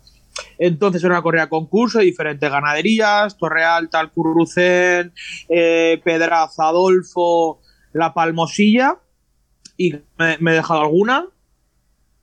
Y para, para Román, Álvaro Lorenzo y Isaac Fonseca, el torero del programa. Quiero empezar con que desde aquí en mi nombre se le invitó al director del programa a asistir al festejo y declinó la invitación previo paso por taquilla porque tenía cena con la empresa. Así que que sepa la audiencia que le negó la invitación a Alejandro Cortijo, Esto- verdadero joven, esto para ver no- a Estrada Fonseca, el torero del programa. Ahora voy a contar mi Y versión. no También ninguna recuerdo- excusa Ahora voy a contar mi versión. mi que ha hecho versión. doblete histórico esta semana, ¿Cómo? porque también se le había invitado el sábado a Museros y. También. Gri, gri, gri, gri, gri, gri, O sea- Griñón no vino. En menos de una semana ha declinado dos invitaciones de días grandes, como es eh, una corrida del torero del programa y el día grande de mi peño. O sea que, Marc, vete despidiendo como director del programa de Podcast de Toros, por favor. O haz algún comunicado o algo, algún Oye, directo. que o si no, que haremos alguna putada como le Que, hicieron a que no Pita, hago, eh, oye, que no hago, que no hago ningún que no hago ningún circular ni nada, tranquilo, toma, ahí lo tienes el programa, toma podcast de toros. Bueno, y ya. Eh, no, no, a ver, sí, hombre, a ver, ¿te crees que me vas a decir todo esto y ahora te vas a poner a hablar y no, y no voy a hablar yo? No, y una leche. No, no, es que no te vamos a dejar hablar, Marc. No, a que, te- a que os echo todos a la sala de espera. Estamos muy enfadados contigo desde el verdadero joven La verdad y es que desde la sociedad no, como aficionado taurino, el cual dices ser que no eres. Lo de Pita no, no es así tal cual, no es verdad, porque Pita me dijo, el sábado hacen toros ahí en museros y tal, y dije, yo salgo de, de- de trabajar a las 3 de la tarde. Y ya, y ya él mismo ya no me dijo nada más. O sea, por una parte esa. Y la otra es que el, el señor Alejandro Cortijo me invitó, como él dice, a asistir a la corrida, pero yo es que no me gusta ir sin pagar. Y las entradas no las pagaban.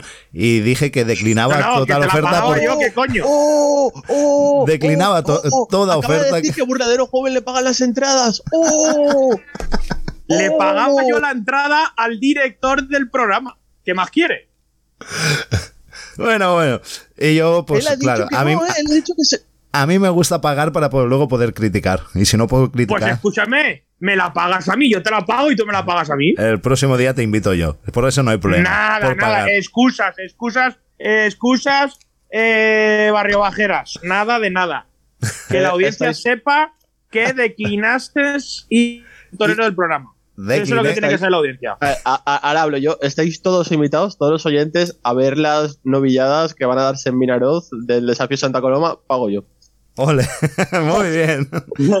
¿Pero qué pagas? ¿La comida? De luego. No, no, entra gratuita. Venga, va, pues eh, luego contamos lo de Vinaros. Lo contamos, va, ya que lo has nombrado, déjame que lo cuente. El sábado 29 de octubre y el domingo 30 de octubre va a haber dos clases prácticas eh, que, con desafíos ganaderos del encaste Santa Coloma.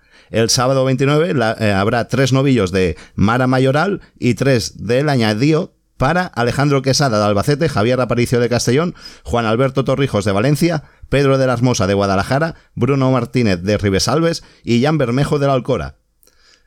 Y el domingo 30, también a las 12 de la mañana, tres novillos de Los Maños y tres novillos de José Vicente Mora para Kevin Alcolado de Alicante?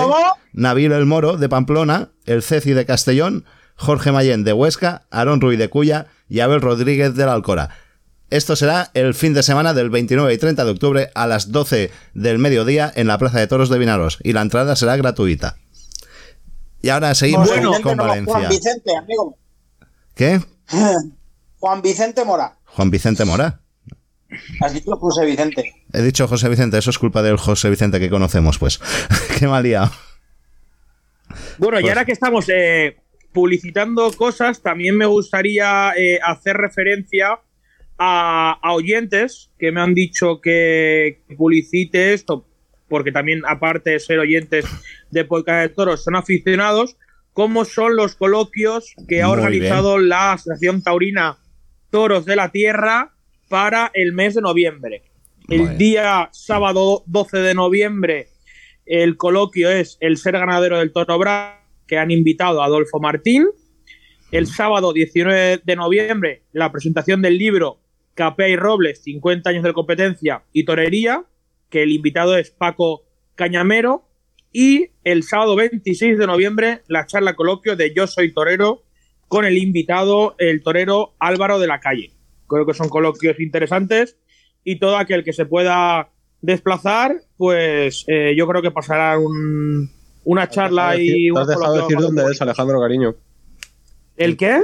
Que te has dejado dónde es, cariño.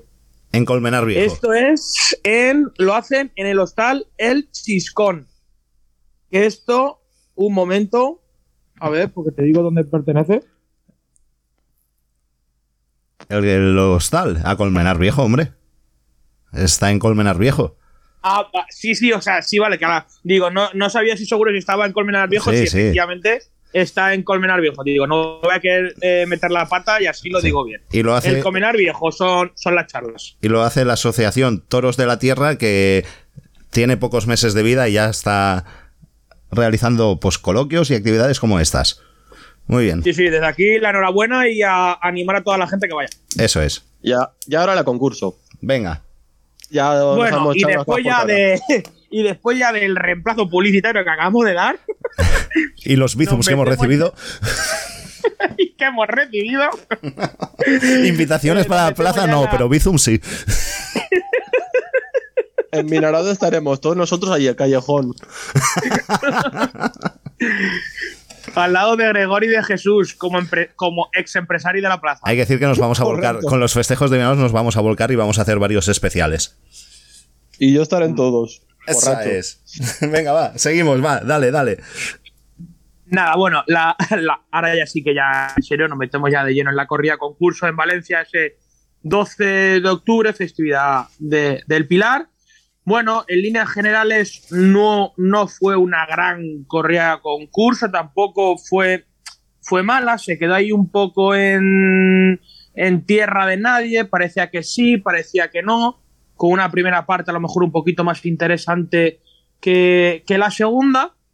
Eh, positivamente, mm, me quedaría con el tercio de varas que se protagonizó con ese toro de Pedraza de Yelte, sombrero número 211, el cual se le puso tres veces y hay que agradecer a Román, eh, el cual pusiera sus dos toros tres veces al caballo, porque hay que recordar que para que un toro eh, pueda aspirar a ser ganador de una correa concurso tiene que entrar mínimo tres veces. Eso se lo digo especialmente a Álvaro Lorenzo, el cual no puso ninguno de sus dos toros tres veces al caballo. Y hay que recordarle al, torero que está en una correa concurso. Y que menos, que a lo mejor el toro tendrá más o menos fuerza, pero que menos que enseñarle al ganadero en el tercio de varas cómo se comporta el toro, si es bravo, manso, encastado, etc, etc, etc. De aquí, eh, mal Álvaro Lorenzo, no me gustó ni artísticamente y sobre todo con esa poca actitud y aptitud, sobre todo actitud, no me gustó nada la actitud de, de Álvaro Lorenzo, estaba ahí en la plaza como, como si fuera una tarde más, como si eh, hubiera toreado 40 o 50 tardes este año y hubiera salido por la puerta grande de Madrid tres o cuatro veces. No me gustó nada ni la actitud ni la predisposición que tuvo Álvaro Lorenzo. Mm, luego, Román, eh, lo que estaba comentando. Eh, me gustó porque por lo menos intentó eh, lidiar los toros en el de varas. Los puso No muy bien, atascó- ¿Perdona? Que los puso muy, muy bien. Sí, sí, en líneas generales Román lidió sus dos toros bastante bien, eh, poniendo el toro de, de menos a más. Y sí que es verdad que a lo mejor el de, el de Torre Alta lo hubiera picado un poco más, se lo dejó un poco más crudito. Sí que es verdad que luego en la muleta el de Torre Alta se dejó más que, que su segundo, pero, pero no estuvo mal.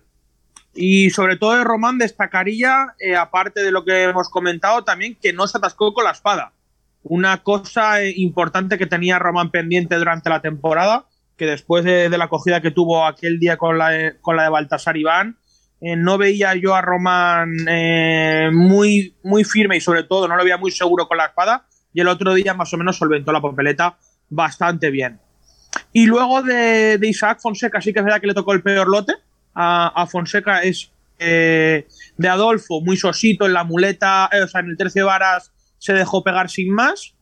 Y, y luego la muleta pasaba, pero no transmitía eh, como tiene que transmitir un encaste como es el de, el de Alba Serrada. Y luego el del Tajo, eh, un toro que había estado mm, por lo menos cinco o seis veces como sobrero eh, este San Isidro en Madrid y, lo acusó mucho, sobre todo lo acusó mucho por la mañana, que costó una barbaridad en Chicararo, lo, lo costó mucho a, a los operarios eh, en chiquerarlo. Estuvo bastante, bastante rato el toro para arriba y para abajo y que no quería meterlo en el chiquero. Al final ya se metió, pero costó. Y luego eh, en el ruedo nada. Salió el ruedo eh, muy avanto, muy parado, muy pegado al piso. Y, poco tuvo que, hacer Fonseca con, con ese toro. Eh, Fonseca a destacar, pues ese, el valor y el arrojo de, de querer ser alguien en, en el mundo toro. En líneas generales, me quedo con, con ese tercio de varas de- del toro de Pedraza y Yeltes. Y en la muleta destacaría eh, el toro de, de la Palmosilla, que me gustó eh, cómo transmitía eh, y sobre todo cómo emocionaba en, en las embestidas. Y luego eh, la Diputación de Valencia, bueno, la Plaza de Valencia le dio el toro como, como mejor toro de la concurso al toro de Torre Alta, que se en primer lugar, cosa que yo hubiera dejado desierta. Y ese es más o menos el resumen de lo que pasó en la corrida concurso de Valencia. A lo mejor Peter querrá decir algo más. Fonseca, ¿cuántas veces los puso en el caballo? Fonseca, El Adolfo, lo tres. Sí, y el y segundo el segundo, lo- el del Tajo que lo puso, dos o tres, dos, ¿no? O Dos, dos, dos. Dos, dos veces. ¿no? Es que el Pero del el toro Tajo- no tenía nada. Es que no era insuso ponerlo tres veces. ¿Y el Pita está el de del acuerdo Tajo- con el del resumen? Tajo, fue- para mí, el del Tajo y el de Alcurrucén, dos saldos de mucho cuidado. El Alcen feo, pero feo, feo, feo, feo, pero feo, ¿eh? Yo creo que toros apuntillar a uno o que algo así? ver. ¿Eh? No sé si fue en esa corrida, pero tuvieron que apuntillar a uno que no. Sí, sí, el toro de la palmosilla lo. El toro de la palmosilla, sí. Y ahí encima hubo un poco de cacao porque el toro se cayó varias veces, no se podía levantar. Álvaro Lore- Lorenzo intentando levantarlo. El toro pegaba dos pasos y se caía, o sea, el toro destartalado total y aquel intentando levantarlo. Ahí hubo un momento de tensión. Y claro, llegó un momento que el toro se quedó de pie y no se podía tumbar. El toro no se tumbaba, entonces, claro, la gente pitaba porque había levantado el toro. Porque, claro, ya estaba tumbado y habían dado el permiso para puntillarlo y ahí hubo un poco de controversia y un poco de lío. No sé, yo comparto un poco lo que ha dicho eh, Alejandro con el tema de Álvaro Lorenzo. A mí me dejó mucho que desear, un pasotismo total. Eh, no sé. Vamos, no sé. eh, Pues si no sabes, no seguimos. me dijo- no me dijo nada, en sentido. A ver, ¿qué es este Vale. tío, tú? Muy bien. Haber venido, Venga, haber venido. Juan Antonio, cuéntanos cositas, venga, cuéntanos cositas de Madrid, que tú sueles ser no fijo, pero casi fijo en Madrid. Y también, Sí, bueno, y también No estuviste, como esta, no como esta panda de impresentables. eh, también vi que estuviste en la encerrona de Sergio Rodríguez. Sí, correcto, me fui también, me fui también a Ávila. Eh, a ver, en Madrid la semana pasada estuve el mier- estuve el martes en la final de las Implicadores, del, del concurso este de Ese que estaba eh, Camino hacia las ventas. Efectivamente, que había ahí que hubo una polémica también con uno de los novilleros, que fue al final declarado triunfador, pero la verdad es que para mí fue, fueron, fueron decepcionantes los tres novilleros, muy, no sé, no es que no vi, no vi nada, son, fueron tres panes sin sal, no sé cómo explicarlo, tres eh, sin arriesgar, nada, salieron impolutos prácticamente con lo- los vestidos. ¿A qué Eh, lo imitaban? Eh, pues es que, es que no sé, no sabría decirte aún, es que no sé, no, es que no, no me gustaron nada. Si es el futuro, estamos apañados, ¿sabes? Eh, una novillada buenísima, además una novillada de Lorenzo Rodríguez Pioja, con las orejas colgando, o sea, los seis se ovaciona- se ovacionaron, en- o se aplaudieron en arrastre, y los novilleros, pues nada, no hubo nada, nada destacable. Y, y luego el miércoles, la corrida de, la famosa corrida del Día de la, de la Hispanidad, pues bueno, más o menos sabéis, sabéis lo que pasó. Eh, allí hubo un, la verdad es que hubo un ambientazo, pero luego la tarde fue un poco insoportable de gritos, de vivas, de, de discusiones entre, entre gente en los tendidos, un poco alterada la gente. Y mm, ¿Tú te peleaste orejas con alguien? yo no, no me peleé con nadie, pero sí, sí, vi, sí vi varios encontronazos por ahí. Bueno, encontronazos, no pasó de, de encontronazos verbales, ¿no? Entre tendidos. Eh, pero, pero luego te peleaste, ¿no? Y, y- no, no, no. Y, y esto, y mm, no, no yo no me peleo con nadie, ¿eh? Otra cosa es que la gente busque, pero yo no me he peleado con nadie. Y esto, y. ¿Qué iba a decir? Que. Que bueno, que para mí que sobraron, sobraron, sobraron orejas porque, porque allí, eh, mm, no sé, eh, Madrid se está, está perdiendo parte de, bueno, gran parte de su seriedad, ya, ya lleva tiempo, ¿no? Y yo creo que tanto la segunda oreja de Roca Rey me pareció excesiva. Es de estas veces que dices, es para una sobrada, pero no llega a dos, ¿sabes? Como las dos, las dos que le dieron a Francisco de Manuel, igual, ¿sabes? Y Madrid hay, momentos, hay por momentos que se está convirtiendo en una plaza de, pueblo, porque es que ahí ya está, ya lo que, lo que antes veíamos solo en los pueblos o tal, de los banderilleros pidiendo orejas y tal, y haciendo, es que ya lo ves hasta en Madrid. Entonces, mm, no sé, no sé hasta qué punto la seriedad de Madrid, la verdad es que está muy, muy en, en entredicho últimamente. Fue una corrida, fue una corrida muy entretenida en conjunto, porque entre, entre la inhibición de Talavante, o sea, tanto para bueno para malo, no, te no, no nos aburrimos en ningún, en ningún momento. Vamos, lo verdad que me gusta a mí, ¿no? que ¿Eh? Lo que me gusta a mí, que pasen cosas. Correcto, correcto, porque hacía tiempo que no veía yo una bronca así, la verdad, como la que hubo a Talavante, ¿saben? Que luego al final tampoco se diluyó un poco, pero, pero joder, pues mira, también, también viene bien, ¿no? Esa, después de que sonó el segundo aviso, él se quedó allí como una estatua, esperando que sonara el tercero. Y entre eso y la, la- oye, estuvieron bien, Roca Rey y, y Francisco Manuel estuvieron bien, aunque yo creo ya digo que, Eh, sobre que les eso- sobró, les sobró mm, por lo menos media oreja a cada uno. Sobre lo de los tres avisos, estuve leyendo y, y leí que esto antes lo hacían mucho los toreros cuando un torero se quedaba en la enfermería, hasta el final le tocaba correr turno tal, lo hacían aposta para que hablaran de él y no del triunfo del último que toreaba. Ah, sí. Eso leí, no sé si es verdad o no. Hombre, yo creo que eso Es- más que verdad será un mito, ¿no? A ver, a lo mejor si, es, si lo, lo que, ya lo que está claro es que Talavante consiguió que hablaran de él. Que Eso toda la por temporada no habíamos hablado de él. Y todo lo que habíamos hablado es para mal. Pero es que ahora vamos a hablar para muy mal. Yo le voy a decir a Juan Antonio, se quedó ahí inhibido, digo, con cara de gilipollas, digo, no, bueno, se quedó ahí inhibido, porque con cara de gilipollas es. Bueno, Cha, cha, redundante, ¿no? cha, cha.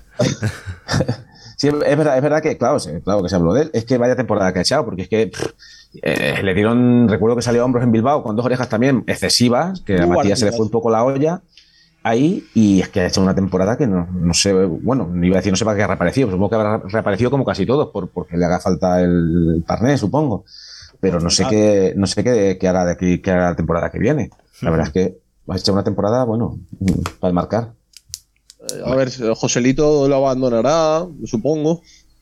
Porque las, las imágenes que se vieron por ahí de la cara de Joselito, José, José Miguel Arroyo, cuando le tocaron los tres avisos, era un poema. O sea, hay una que está apretando la mandíbula que digo, va a romperse los dientes este pobre, este hombre. Me, me- dio hasta coraje verlo. Y el otro totalmente como se la, se la sudaba todo. Yo creo, a mí me recordó, me recordó a, a José Tomás cuando se dejó un toro vivo adrede también de, de Adolfo, creo que fue, hace muchos Sí, años Madrid. sí, y, y triunfando Miguel Abella en ese día. Ah, mira, eso no me acordaba. Pero mm, me recordó eso, digo, mira, este quiere, quiere hacer un poco, bueno, pues yo soy aquí el, la figura y hago lo que hizo, lo que hizo José Tomás aquel día. Y, y sí, por un lado puede ser porque hablen de mí. No sé. La verdad es que allí la gente, la verdad es que el ambiente de la gente, la gente estaba pendiente que si los futbolistas, que si estaba el Mbappé este, que si no estaba, que, Ah, que no estaba, que si eran, que quién había allí. lo- la verdad es que hubo un ambiente muy bien, la plaza muy llena y tal, pero la verdad es que hubo un poco un ambiente un poco de pachangueo, no sé, en la plaza. Pero no- no- normalmente cuando te, te suenan tres avisos, lo, lo torero es taparte y, y, bueno, lo, lo que he visto mucho hacer es llorar. Pero es que ya hemos llegado a un punto de degeneración de la tauromaquia que a determinados toreros le tocan tres avisos e incluso le sacan a saludar. Eso lo, lo he visto hacer. Bueno, Hombre, y- a Morante en Sevilla sin más. ¿Qué ¿Con va a tres avisos? Tres avisos le tocaron y le sacaron a saludar. Eh, hemos llegado a un punto Un de domingo de degeneración resurrección. total. Hostia. Correcto, muy bien. A ver, yo distinguiría también, claro, cuando, cuando tú ves que un, un tío se está tirando a matar y está intentándolo por todos los medios y oye, y vienen los avisos y- o sea, la actitud con C, como decía antes, hablaba antes Alejandro, oye, mm, pues mira, casi que lo puedo llegar a entender cuando tú ves que, oye, que hay veces que pues, pincha y pincha, pero el tío está intentando, pero es que esta inhibición de Talavante el otro día, de decir, es que me da igual, una estocada atravesadísima, que tenía que haber entrado a matar, porque se veía que la estocada no iba a hacer nada, si la hacía mm, prominencia en la piel por el lado, no asomo de milagro, eh, por el lado izquierdo del toro, eh, se sabía que no iba a hacer nada, no iba a hacer efecto, y con esas tocadas dejó ahí, empezó a descabellar, dejó, empezó a dejar pasar el tiempo, entonces es muy distinto eso a que, oye, un tío lo estoy intentando, y oye, vengan los avisos, pues porque no, pues porque has pinchado, ¿no? Ahí, ahí te tienes que tapar igualmente, o sea, y poner carita de compulgido al menos, ¿no? Cara de pasar de todo. No sé, Sí, sí. me, me- me- me parece de una desfachatez enorme. Y por la cierto, sensación que daba es que estaba deseando que le tocaran los tres avisos. Yo quiero sa- quisiera saber la opinión de Noelia, que no, la- que no ha hablado en todo el programa, sobre Talavante y su año. Noelia, ¿qué, qué te parece la temporada de Talavante? Pues la verdad que para definirlo en una palabra, pues decepcionante. Para mí me ha decepcionado mucho Talavante porque al final, pues todos esperábamos a lo mejor volver a ver al torero que se fue, que era un muy buen torero, y a mí, pues sobre todo en las citas importantes, pues a mí Talavante pues me ha decepcionado mucho. Y la gota que colma el vaso fue pues lo que habéis estado comentando, la tarde en Madrid, que para mí pues se deja ir el toro porque él quiere, o sea, se vio y me parece una actitud encima lamentable. Yo me esperaba mucho más. Eh, no creo que sea tampoco para matar una temporada para matar a Talavante, como muchos también piden su retirada, eso tampoco lo creo. Yo, yo. Pero yo- sí, pues te, te alguien así te esperas mucho más. Muy bien. Pues es- venga, pues Juan Antonio, cuéntanos rápido la encerrona de Sergio Rodríguez. No, no, y- espera, espera, espera, Juan Antonio. Ya que hemos hecho todos un poco de publicidad, coño, habla de la lotería de los tres puyazos y de la nueva figura. ¿No? ¿Y de la, perdona, la lotería de qué? De, de la lotería de los tres puyazos que se pongan en contacto contigo. Ah, sí, sí, no, y cualquiera de, que- lo de los quiera- socios simpatizantes, creo y de que se los quiere socios referir. simpatizantes. Correcto, correcto, perdona. Que no yo me tengo que hacer, esta semana me hago. Nada, cuando queráis. Eh, si, queréis, si queréis colaborar con nosotros, tanto comprando lotería, que son papeletas de 5 de cinco, cinco euros, ¿no? No, Que juegas cuatro y uno y uno para una rifa, y, o como haciéndose, haciéndose mm, socio simpatizante, que es una cuota de 25 euros al año, pues oye, que se pongan en contacto, están los, los correos, o conmigo eh, con- mm, por mensaje directo, ¿vale? Que la lotería se puede mandar, o se puede, o incluso por foto, para se apartan los números. Y aunque queráis un, un sola, una sola papeleta, no hay ningún problema, ¿vale? Quien quiera colaborar, pues aquí estamos. Que si no, Juan Antonio no lo dice, tío. Gracias, Bueno, José, ya que estamos gracias- con publicidad, cuña. Ya que estamos con lotería, yo también tengo lotería de la Peña Taurina de Museros. Si alguien quiere, que me escriba por privado Ahí. y sin problema. Pues venga, yo también tengo del Racing Club salsa de ella. Ah, toma, va. Noelia, ¿tú tienes algo? Seguro. Yo lo estaba pensando, digo, madre mía, digo, me tendré que pensar yo algo. Yo, niño. ese que representas. Dios No, santo, nada. digo, yo no hago nada, he visto aquí la gente. Venga, va, Juan Antonio. Madre. Cuéntanos así rápidamente la encerrona de Sergio Rodríguez y vamos a por la agenda. Pues muy rápido, te cuento lo de Ávila. El, el viernes vi una, una clase práctica de la escuela de Salamanca en la que me gustaron dos chavales, Noelia, me gustó Diego Mateos y, y- y Julio Norte, que no sé si será hijo del matador de toros del mismo nombre, de Julio Norte. Sí, me parece, me parece que sí. eh. Pues eh, la verdad es que los dos estuvieron bastante bien. Y luego el sábado la encerrona de, de Sergio Rodríguez con cuatro novillos, pues la verdad es que estuvo bien, pero yo lo he visto mejor. Mm, Yo lo he visto mejor otras veces. Él estu- estuvo, claro, la plaza muy a favor, la verdad es que hubo una entrada bastante digna. Eh, hubo mucha gente de su pueblo, vinieron, creo que 700, le dieron 700 entradas o tal en, en su pueblo, en Navas del Marqués. Y bueno, él estuvo bien, se le dieron orejas de más. Eh, los toros tampoco le ayudaron mucho. Los toros que estuvo bien, yo ya te digo, lo he visto mejor, pero bueno, puede, puede haber torero, la verdad es que no, no decepciona. Bien. Pues vamos a por la agenda. Pues venga, vamos a por ella.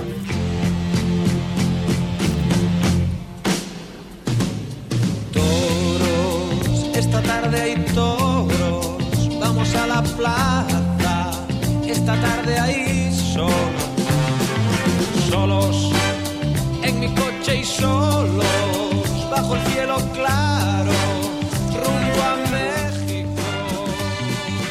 Vamos allá. Ya como decía, como decía el otro día, ya solo, ya las fechas que estamos, pues solo va, a haber fin, eh, va a haber festejo los fines de semana. ¿De acuerdo?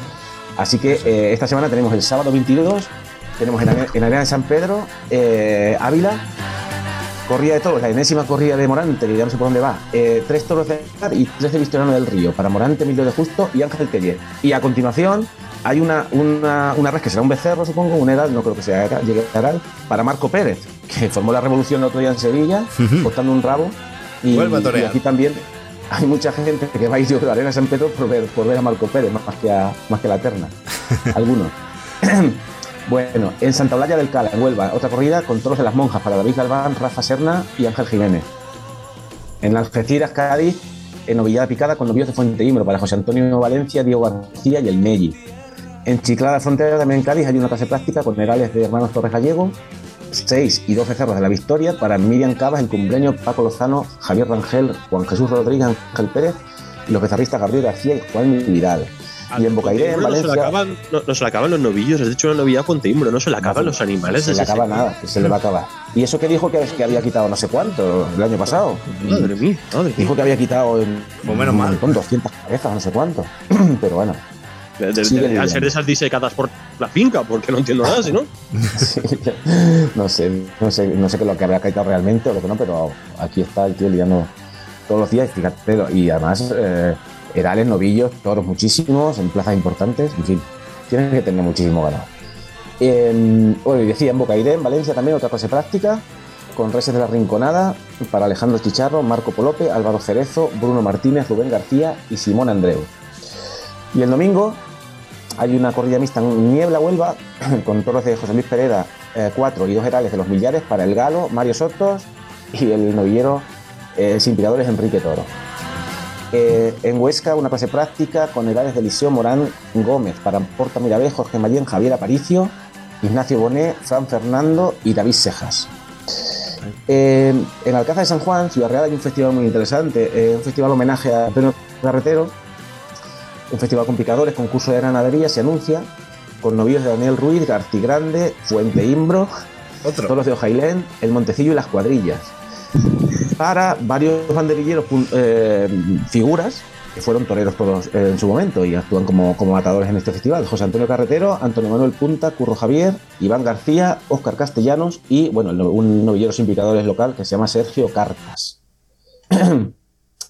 Luego hay eh, festivales, un festival sin, en Casa- sin picadores en Casa Tejada, Cáceres, un novillo de Luis Albarrán para el rejoneador Luis, Pimenta y cuatro herales de Guadalés para Canales Rivera, Rafael Cerro y los novilleros Joselito de Córdoba y Andrés Montero. Eh, una clase práctica en Villaluenga del Rosario, Cádiz, con becerros de Apolinar Soriano para Fátima Vidal, El Boni, Antonio Santana, El Gamboa, José María Borrego, Gabriel García y Carlos Hernández. Otra, una segunda clase práctica en Bocairén, con reses de Aira Giovanni, Giovanni o Giovanni, ¿cómo? decídmelo de vosotros, ¿cómo se dice? ¿Cómo es? Giovanni. Giovanni. Giovanni. Se, pronuncia Giovanni, no, no es Giovanni. Es Es. Giovanni. Aida Giovanni. Para Aida Giovanni, Casado- hostia, en valenciano. Eh, en valenciano es Giovanni, no Giovanni. Eh, te toman por culo, hombre, por favor. aprende, aprende a hablar, aprende a hablar, aprende a hablar. Eh, Yo es que lo he oído de varias formas, por eso, por eso no sé, digo, mismo me sacáis de duda, pero me, me vais a, dejar- Em, me vais a no, es, que, es, que, es que en mi pueblo hay muchos Giovannis de apellido y se, se llama. Giovanni, Y si les sí, llamo sí. yo Giovanni, igual me tiran algo. Pero con acento o sin acento. Con acento Con no acento. Giovanni. Abierto o cerrado. Abierto. Ponlo en castellano y no te líes, coño. Pues ya. Aida mm, Giovanni, lo voy a decir, porque yo no tengo sin hacer. Aida venga. Para Alejandro Casado, Vargas Cortés, Borja Navarro, Bruno Jimeno, Miguel Ángel Cerro e Israel Guirao.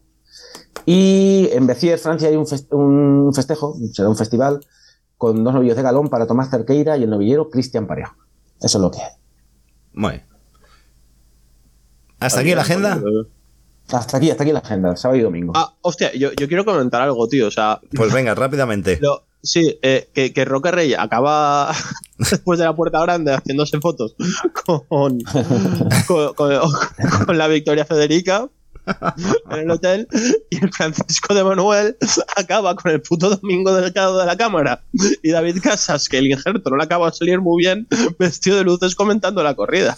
Que hay clases y clases, o sea, es que me parece súper gracioso, tío, que uno te suba una foto al hotel con, con la sobrina del rey y el otro, otro con domingo delgado de la cámara, que digo, pobrecito mío, ¿qué coño es esto que un tío con el traje de luces manchado después de salir a hombros de Madrid tenga que tragarse a estos dos tíos haciéndole preguntas gilipollas? Joder, pero- Me pareció brutal. ¿Cómo, Y- y lo de cómo tablo- sois y los taurinos, eh? ¿Cómo sois? y lo de- Algo y que intentan, cuando intentan innovar algo, enseguida No, os parece no, mal. Y no, sí, cuando intentan engañar también diciendo que darían en directo la corrida de la hispanidad, también casi nos lo tragamos. No, lo, lo único, eh, lo que dieron fue el sorteo y después resúmenes de los toros, pero en directo no dieron nada. Por Pero- lo cual, publicidad engañosa por un dúo. Que también hay que decirlo, ¿no? Sí que era publicidad engañosa, pero realmente acaban diciendo la verdad, ¿eh? Sí que... Ah, Hay que leer, hay que leer la letra pequeña. Eso es, había que, que- escuchar, la lo- letra ah, no, había que y escuchar también- lo que decían.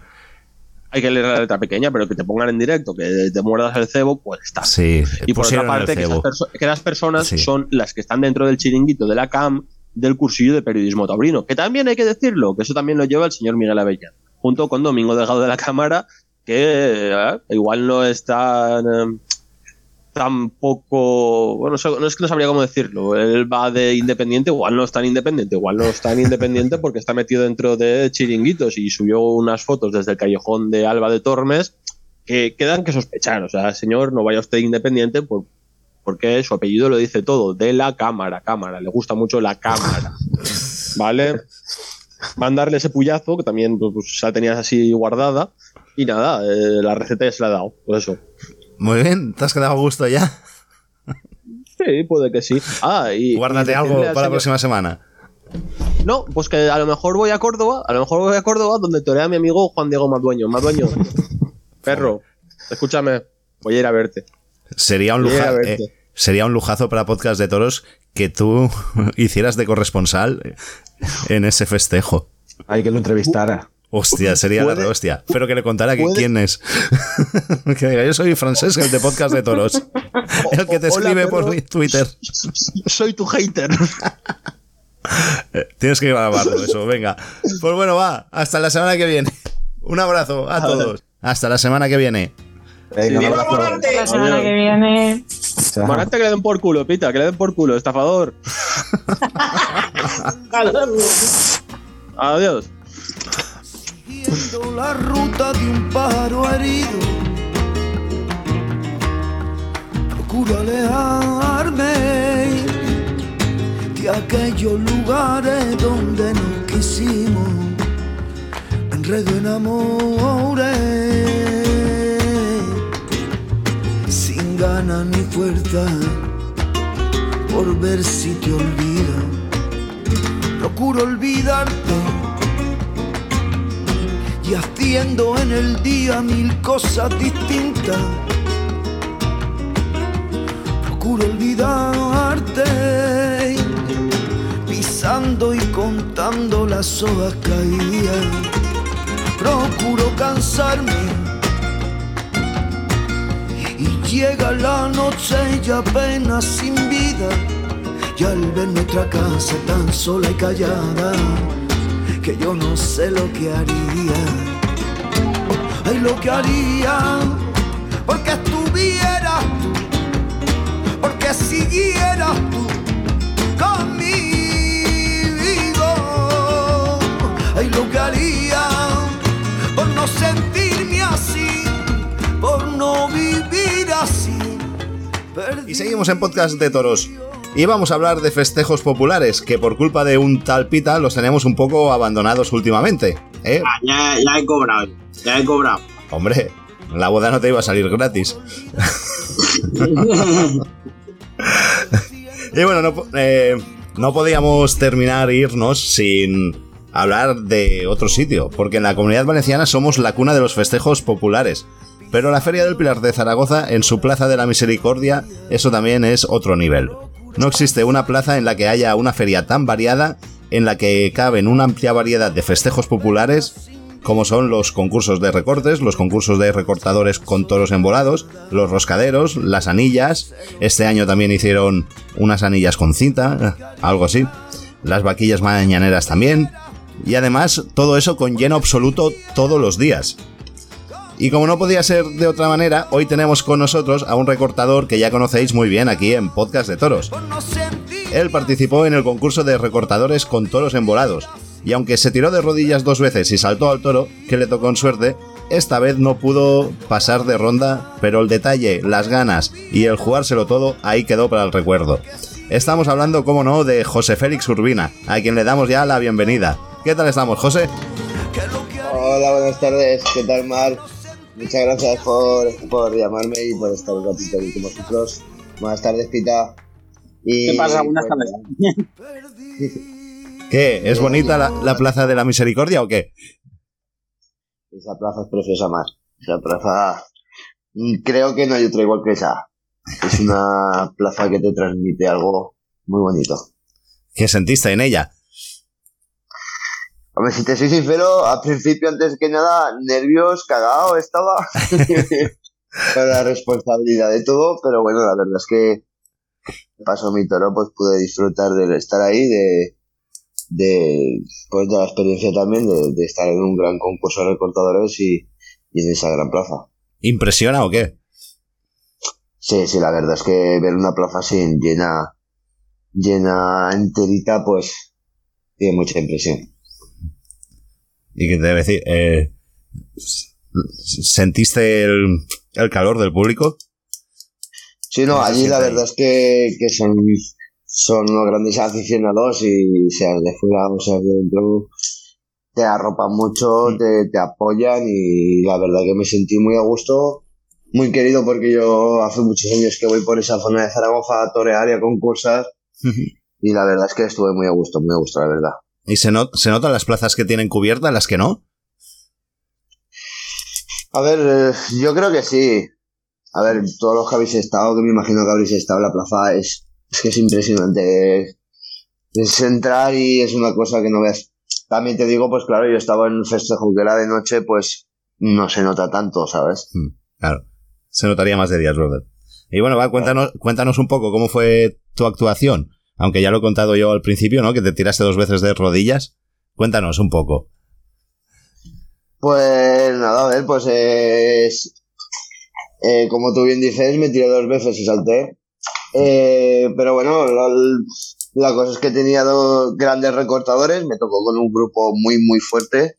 Me tocó con el campeón y con el subcampeón de Zaragoza del Pilar de este año. Vaya. Aparte con John Michael, que es un recortador también muy fuerte y muy veredo.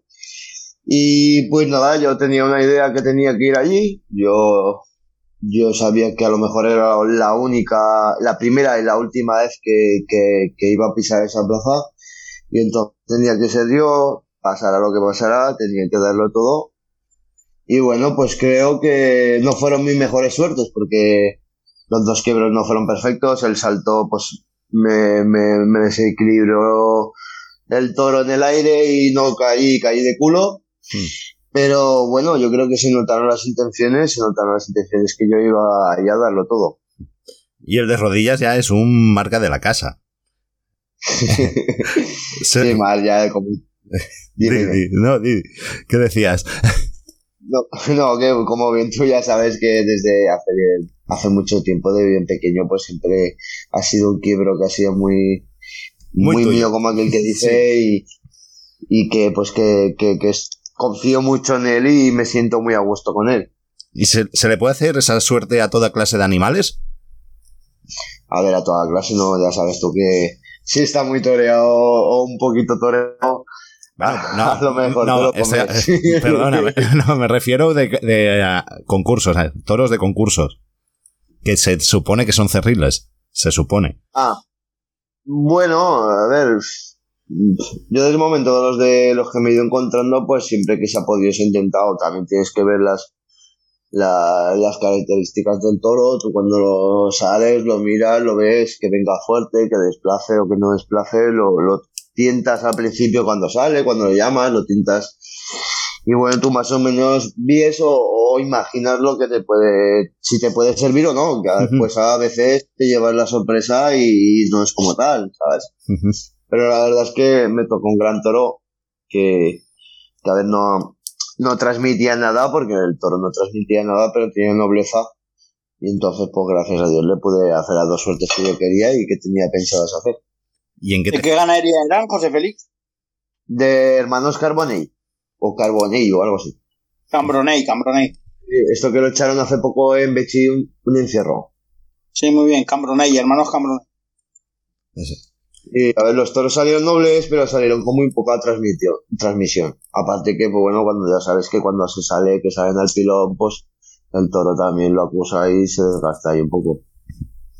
Y respecto a lo que decías, ¿en qué te fijas de un toro para pensar lo que le vas a hacer o si a este le puede- me puedo tirar de rodillas, a este no?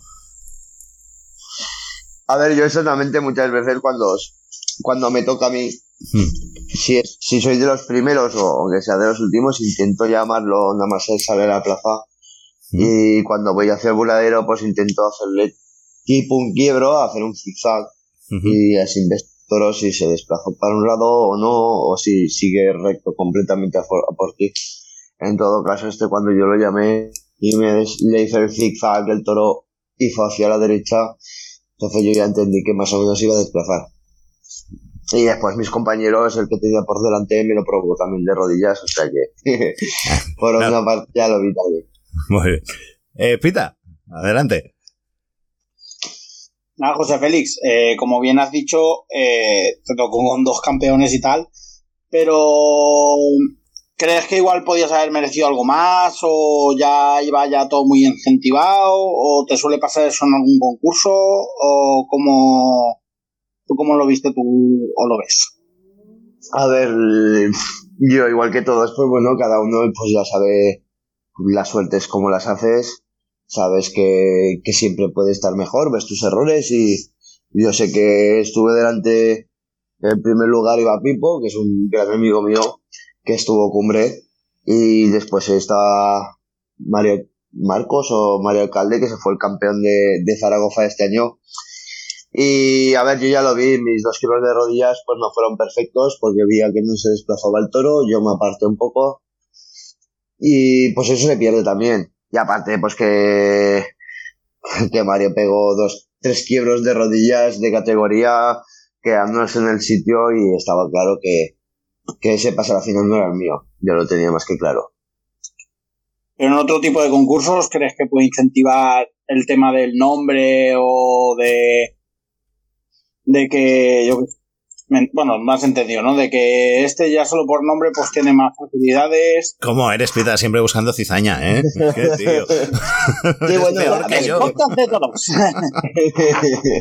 Sí, bueno, tú, tú bien lo sabes, que muchas veces, pues, el no ser tan conocido como otros, pues, pues puede quitar cuatro puntos, te pueden quitar puntos en la clasificación, o, o pueden opinar unos más que otros, o diferentes opiniones.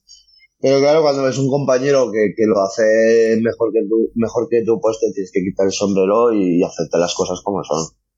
Además, también, como te comentó, el salto eh, fue sin arrastre, me fui yo cara a él, salté bien, pero claro, me, eh, el lomo me tocó y ya me se desequilibró en el salto y ya caí de pie y después me fui para atrás.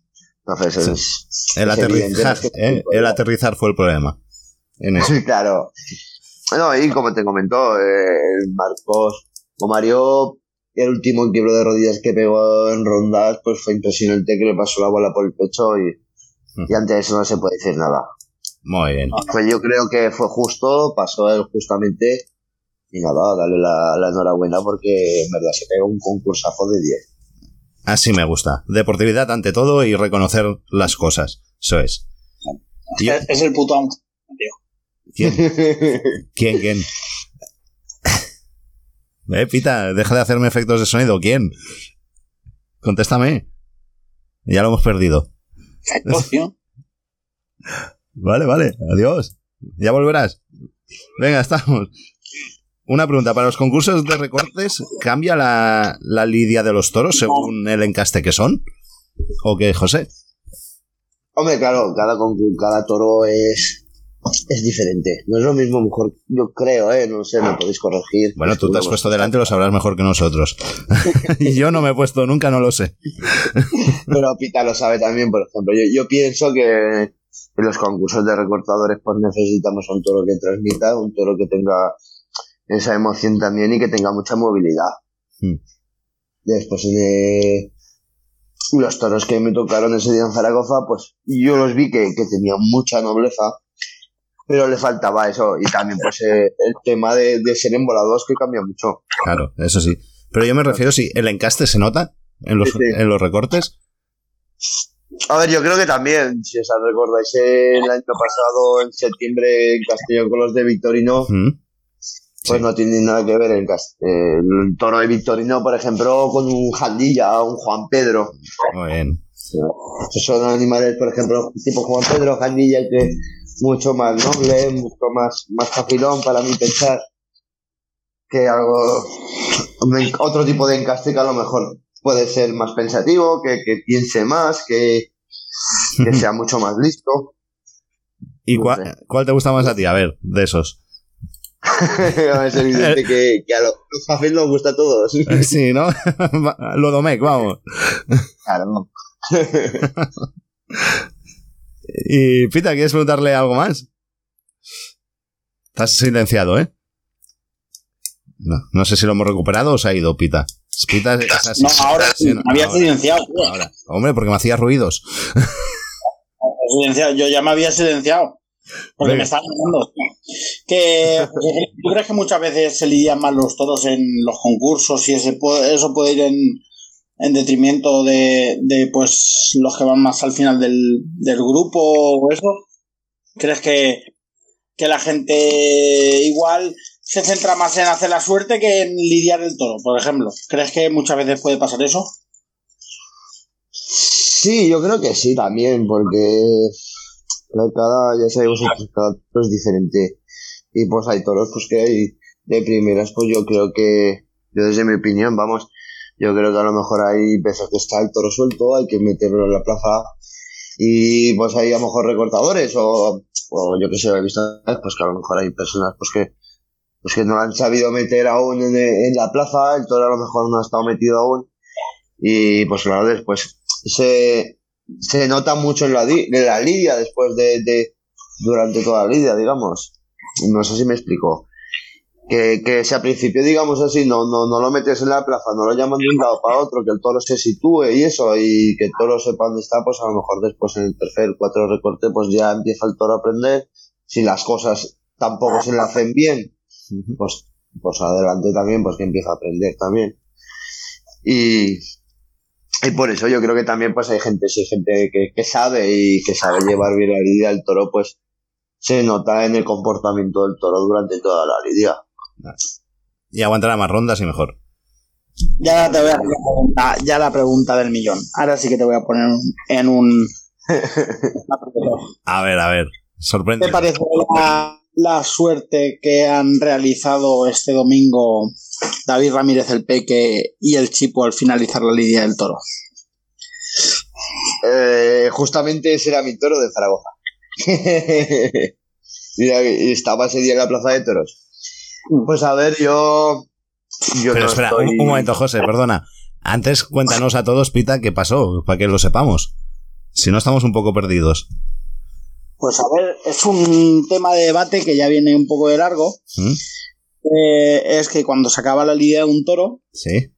pues no sé quién lo cogería primero, o David Ramírez o el Chipu, pues cogen al toro, primero le hacen el sabaeta, que es, eh, pues se ponen encima del lomo, sobre, o sea, eh, paralelo en el lomo con ellos, abrazan al toro, Lo que se le suben encima, vamos.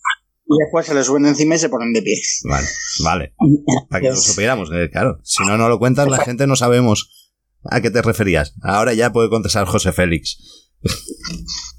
A ver, pues. Yo, es que, a ver, tampoco no. A ver, siempre que se haga con el respeto y, y que no, no.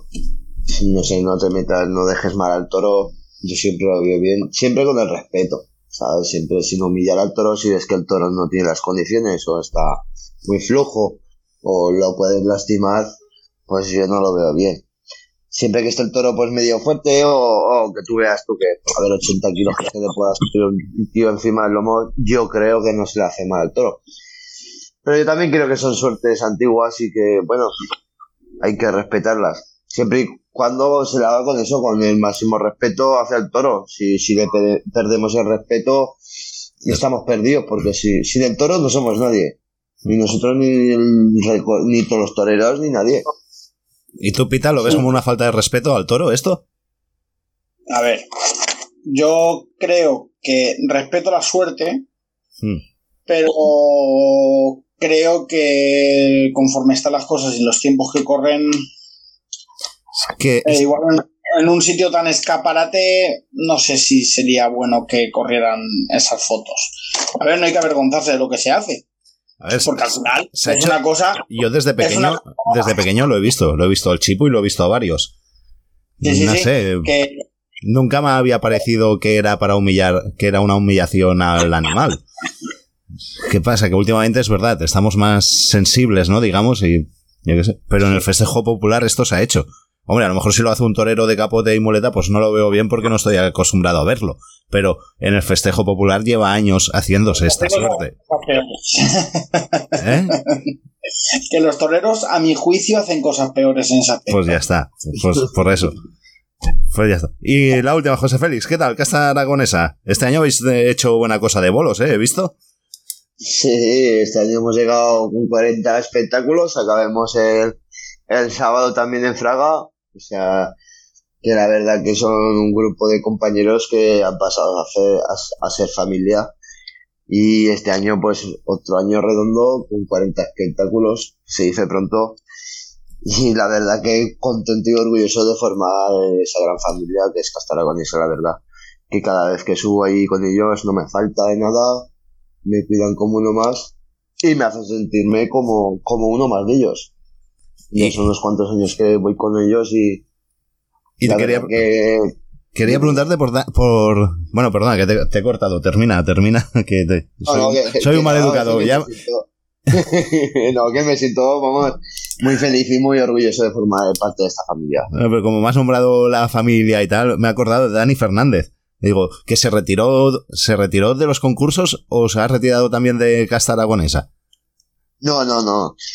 Esperemos que, que muchos años no se retire de la. Se se Es fundamental, ¿no? Eh, la verdad es que ahora mismo eh, nos hace también ser un grupo diferente al resto y ser un grupo único gracias a él. Porque es, es un cómico taurino impresionante, es una gran persona, ya te digo, muchas veces que subo ya a Zaragoza, tengo las puertas de su casa abiertas. Este fin de semana, igual que muchos, he estado en su casa durmiendo allí y la verdad es que dentro de la plaza es, impresionante como es, tú lo conoces Guiño. Sí, sí. Y también imagino también que habrá estado por aquí. Y es la caña ese chaval, la verdad es que yo me lo aprecio mucho y está hostia. que no te puedo decir nada malo de él. Nos hizo los festejos populares durante una temporadita. la verdad es que, que- Muy grande, es muy grande. El, num- el- el num- el número uno. Bueno, no, ahora, ahora, ahora es Pita el número uno, que tengo a Pita. la verdad que cuando vamos a las plazas que vamos, eh, la gente se lo pasa bomba con él, se divierte muchísimo porque se mete Es que ahí es con la, de la- se mete la gente al Está loco, está loco, hace- sí. está muy loco. La verdad es que a veces por, por vídeos te puedes reír. Sí, pero sí. la verdad que te digo, si vierais un, un espectáculo, la parte cómica que hace él es que no lo hace nadie. Es que nadie lo hace igual.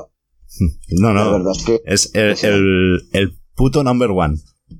Sí, sí, sí. Sin duda ninguna. Pues bueno, si Pita no quiere añ- añadir nada más, eh, te despedimos ya. Ha sido un placer tenerte aquí en Podcast de Dos. Pita, ¿quieres añadir algo o no? Nada, simplemente eh, un saludo y que a ver si de una vez por todas quedamos para hacer esa cena que dijimos que íbamos a hacer. Claro que sí, a ver si el jefe Griño se, se anima a pagar una cena ya. y nos juntamos y echamos un buen rato, hombre. Venga, va, el 30 de febrero. Quedamos el 30 de febrero. El 28 mejor, me parece. Que 29 y 30 no estoy. La, la pasamos al 31, no hay problema. Pobre macho. es mi cumpleaños. El día 31 es tu cumpleaños, has dicho. Sí, el 1 de marzo. Pues bueno, José, muchas gracias por haber estado aquí, por habernos hecho pasar este ratito y mucha suerte para el año que viene. Que, Nada, muchas que sigas Sí. cumpliendo sueños como salir en Zaragoza y a ver si se une alguna plaza más de las que te faltan. Vale, pues nada, lo dicho, muchas gracias a vosotros por, por invitarme a estar aquí un rato con vosotros hablando y nada. Es un placer estar con dos máquinas como con ustedes y, y estar un ratico. Como que como ustedes, ¿será posible? ¿Qué pasa? si estamos hechos unos chavales. Venga, José, un abrazo muy grande. Un fuerte abrazo para los dos. Y mucha suerte. Gracias. Le regalo una piedra, recuerdo de la tierra. Me pregunta por qué el hombre inventó la guerra. Y en silencio pregunta dónde de cosas más serias. Yo me pongo palote solo con que me toque. Pues bueno, esto es lo que ha sido Podcast de Toros por hoy. Ya saben, volvemos el próximo lunes, la próxima semana con todos ustedes, con un nuevo podcast. Y síganos en redes sociales, en Facebook, Twitter, Instagram. Estamos, nos encontrarás buscando Podcast de Toros. Y también nos puedes encontrar en, en Spotify, iVoox y ahí también nos puedes seguir. Y, si te ha gustado el programa, pues no dudes en compartirlo. Y así nos ayudas a seguir creciendo. Muchas gracias por haber llegado hasta el final. Que pasen una buena semana, los días que les queden por pasar. Que nada más.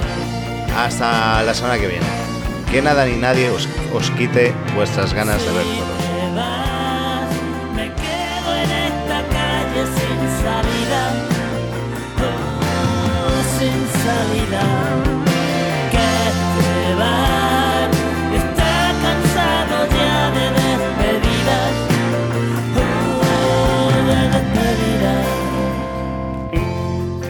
Días con el ganado.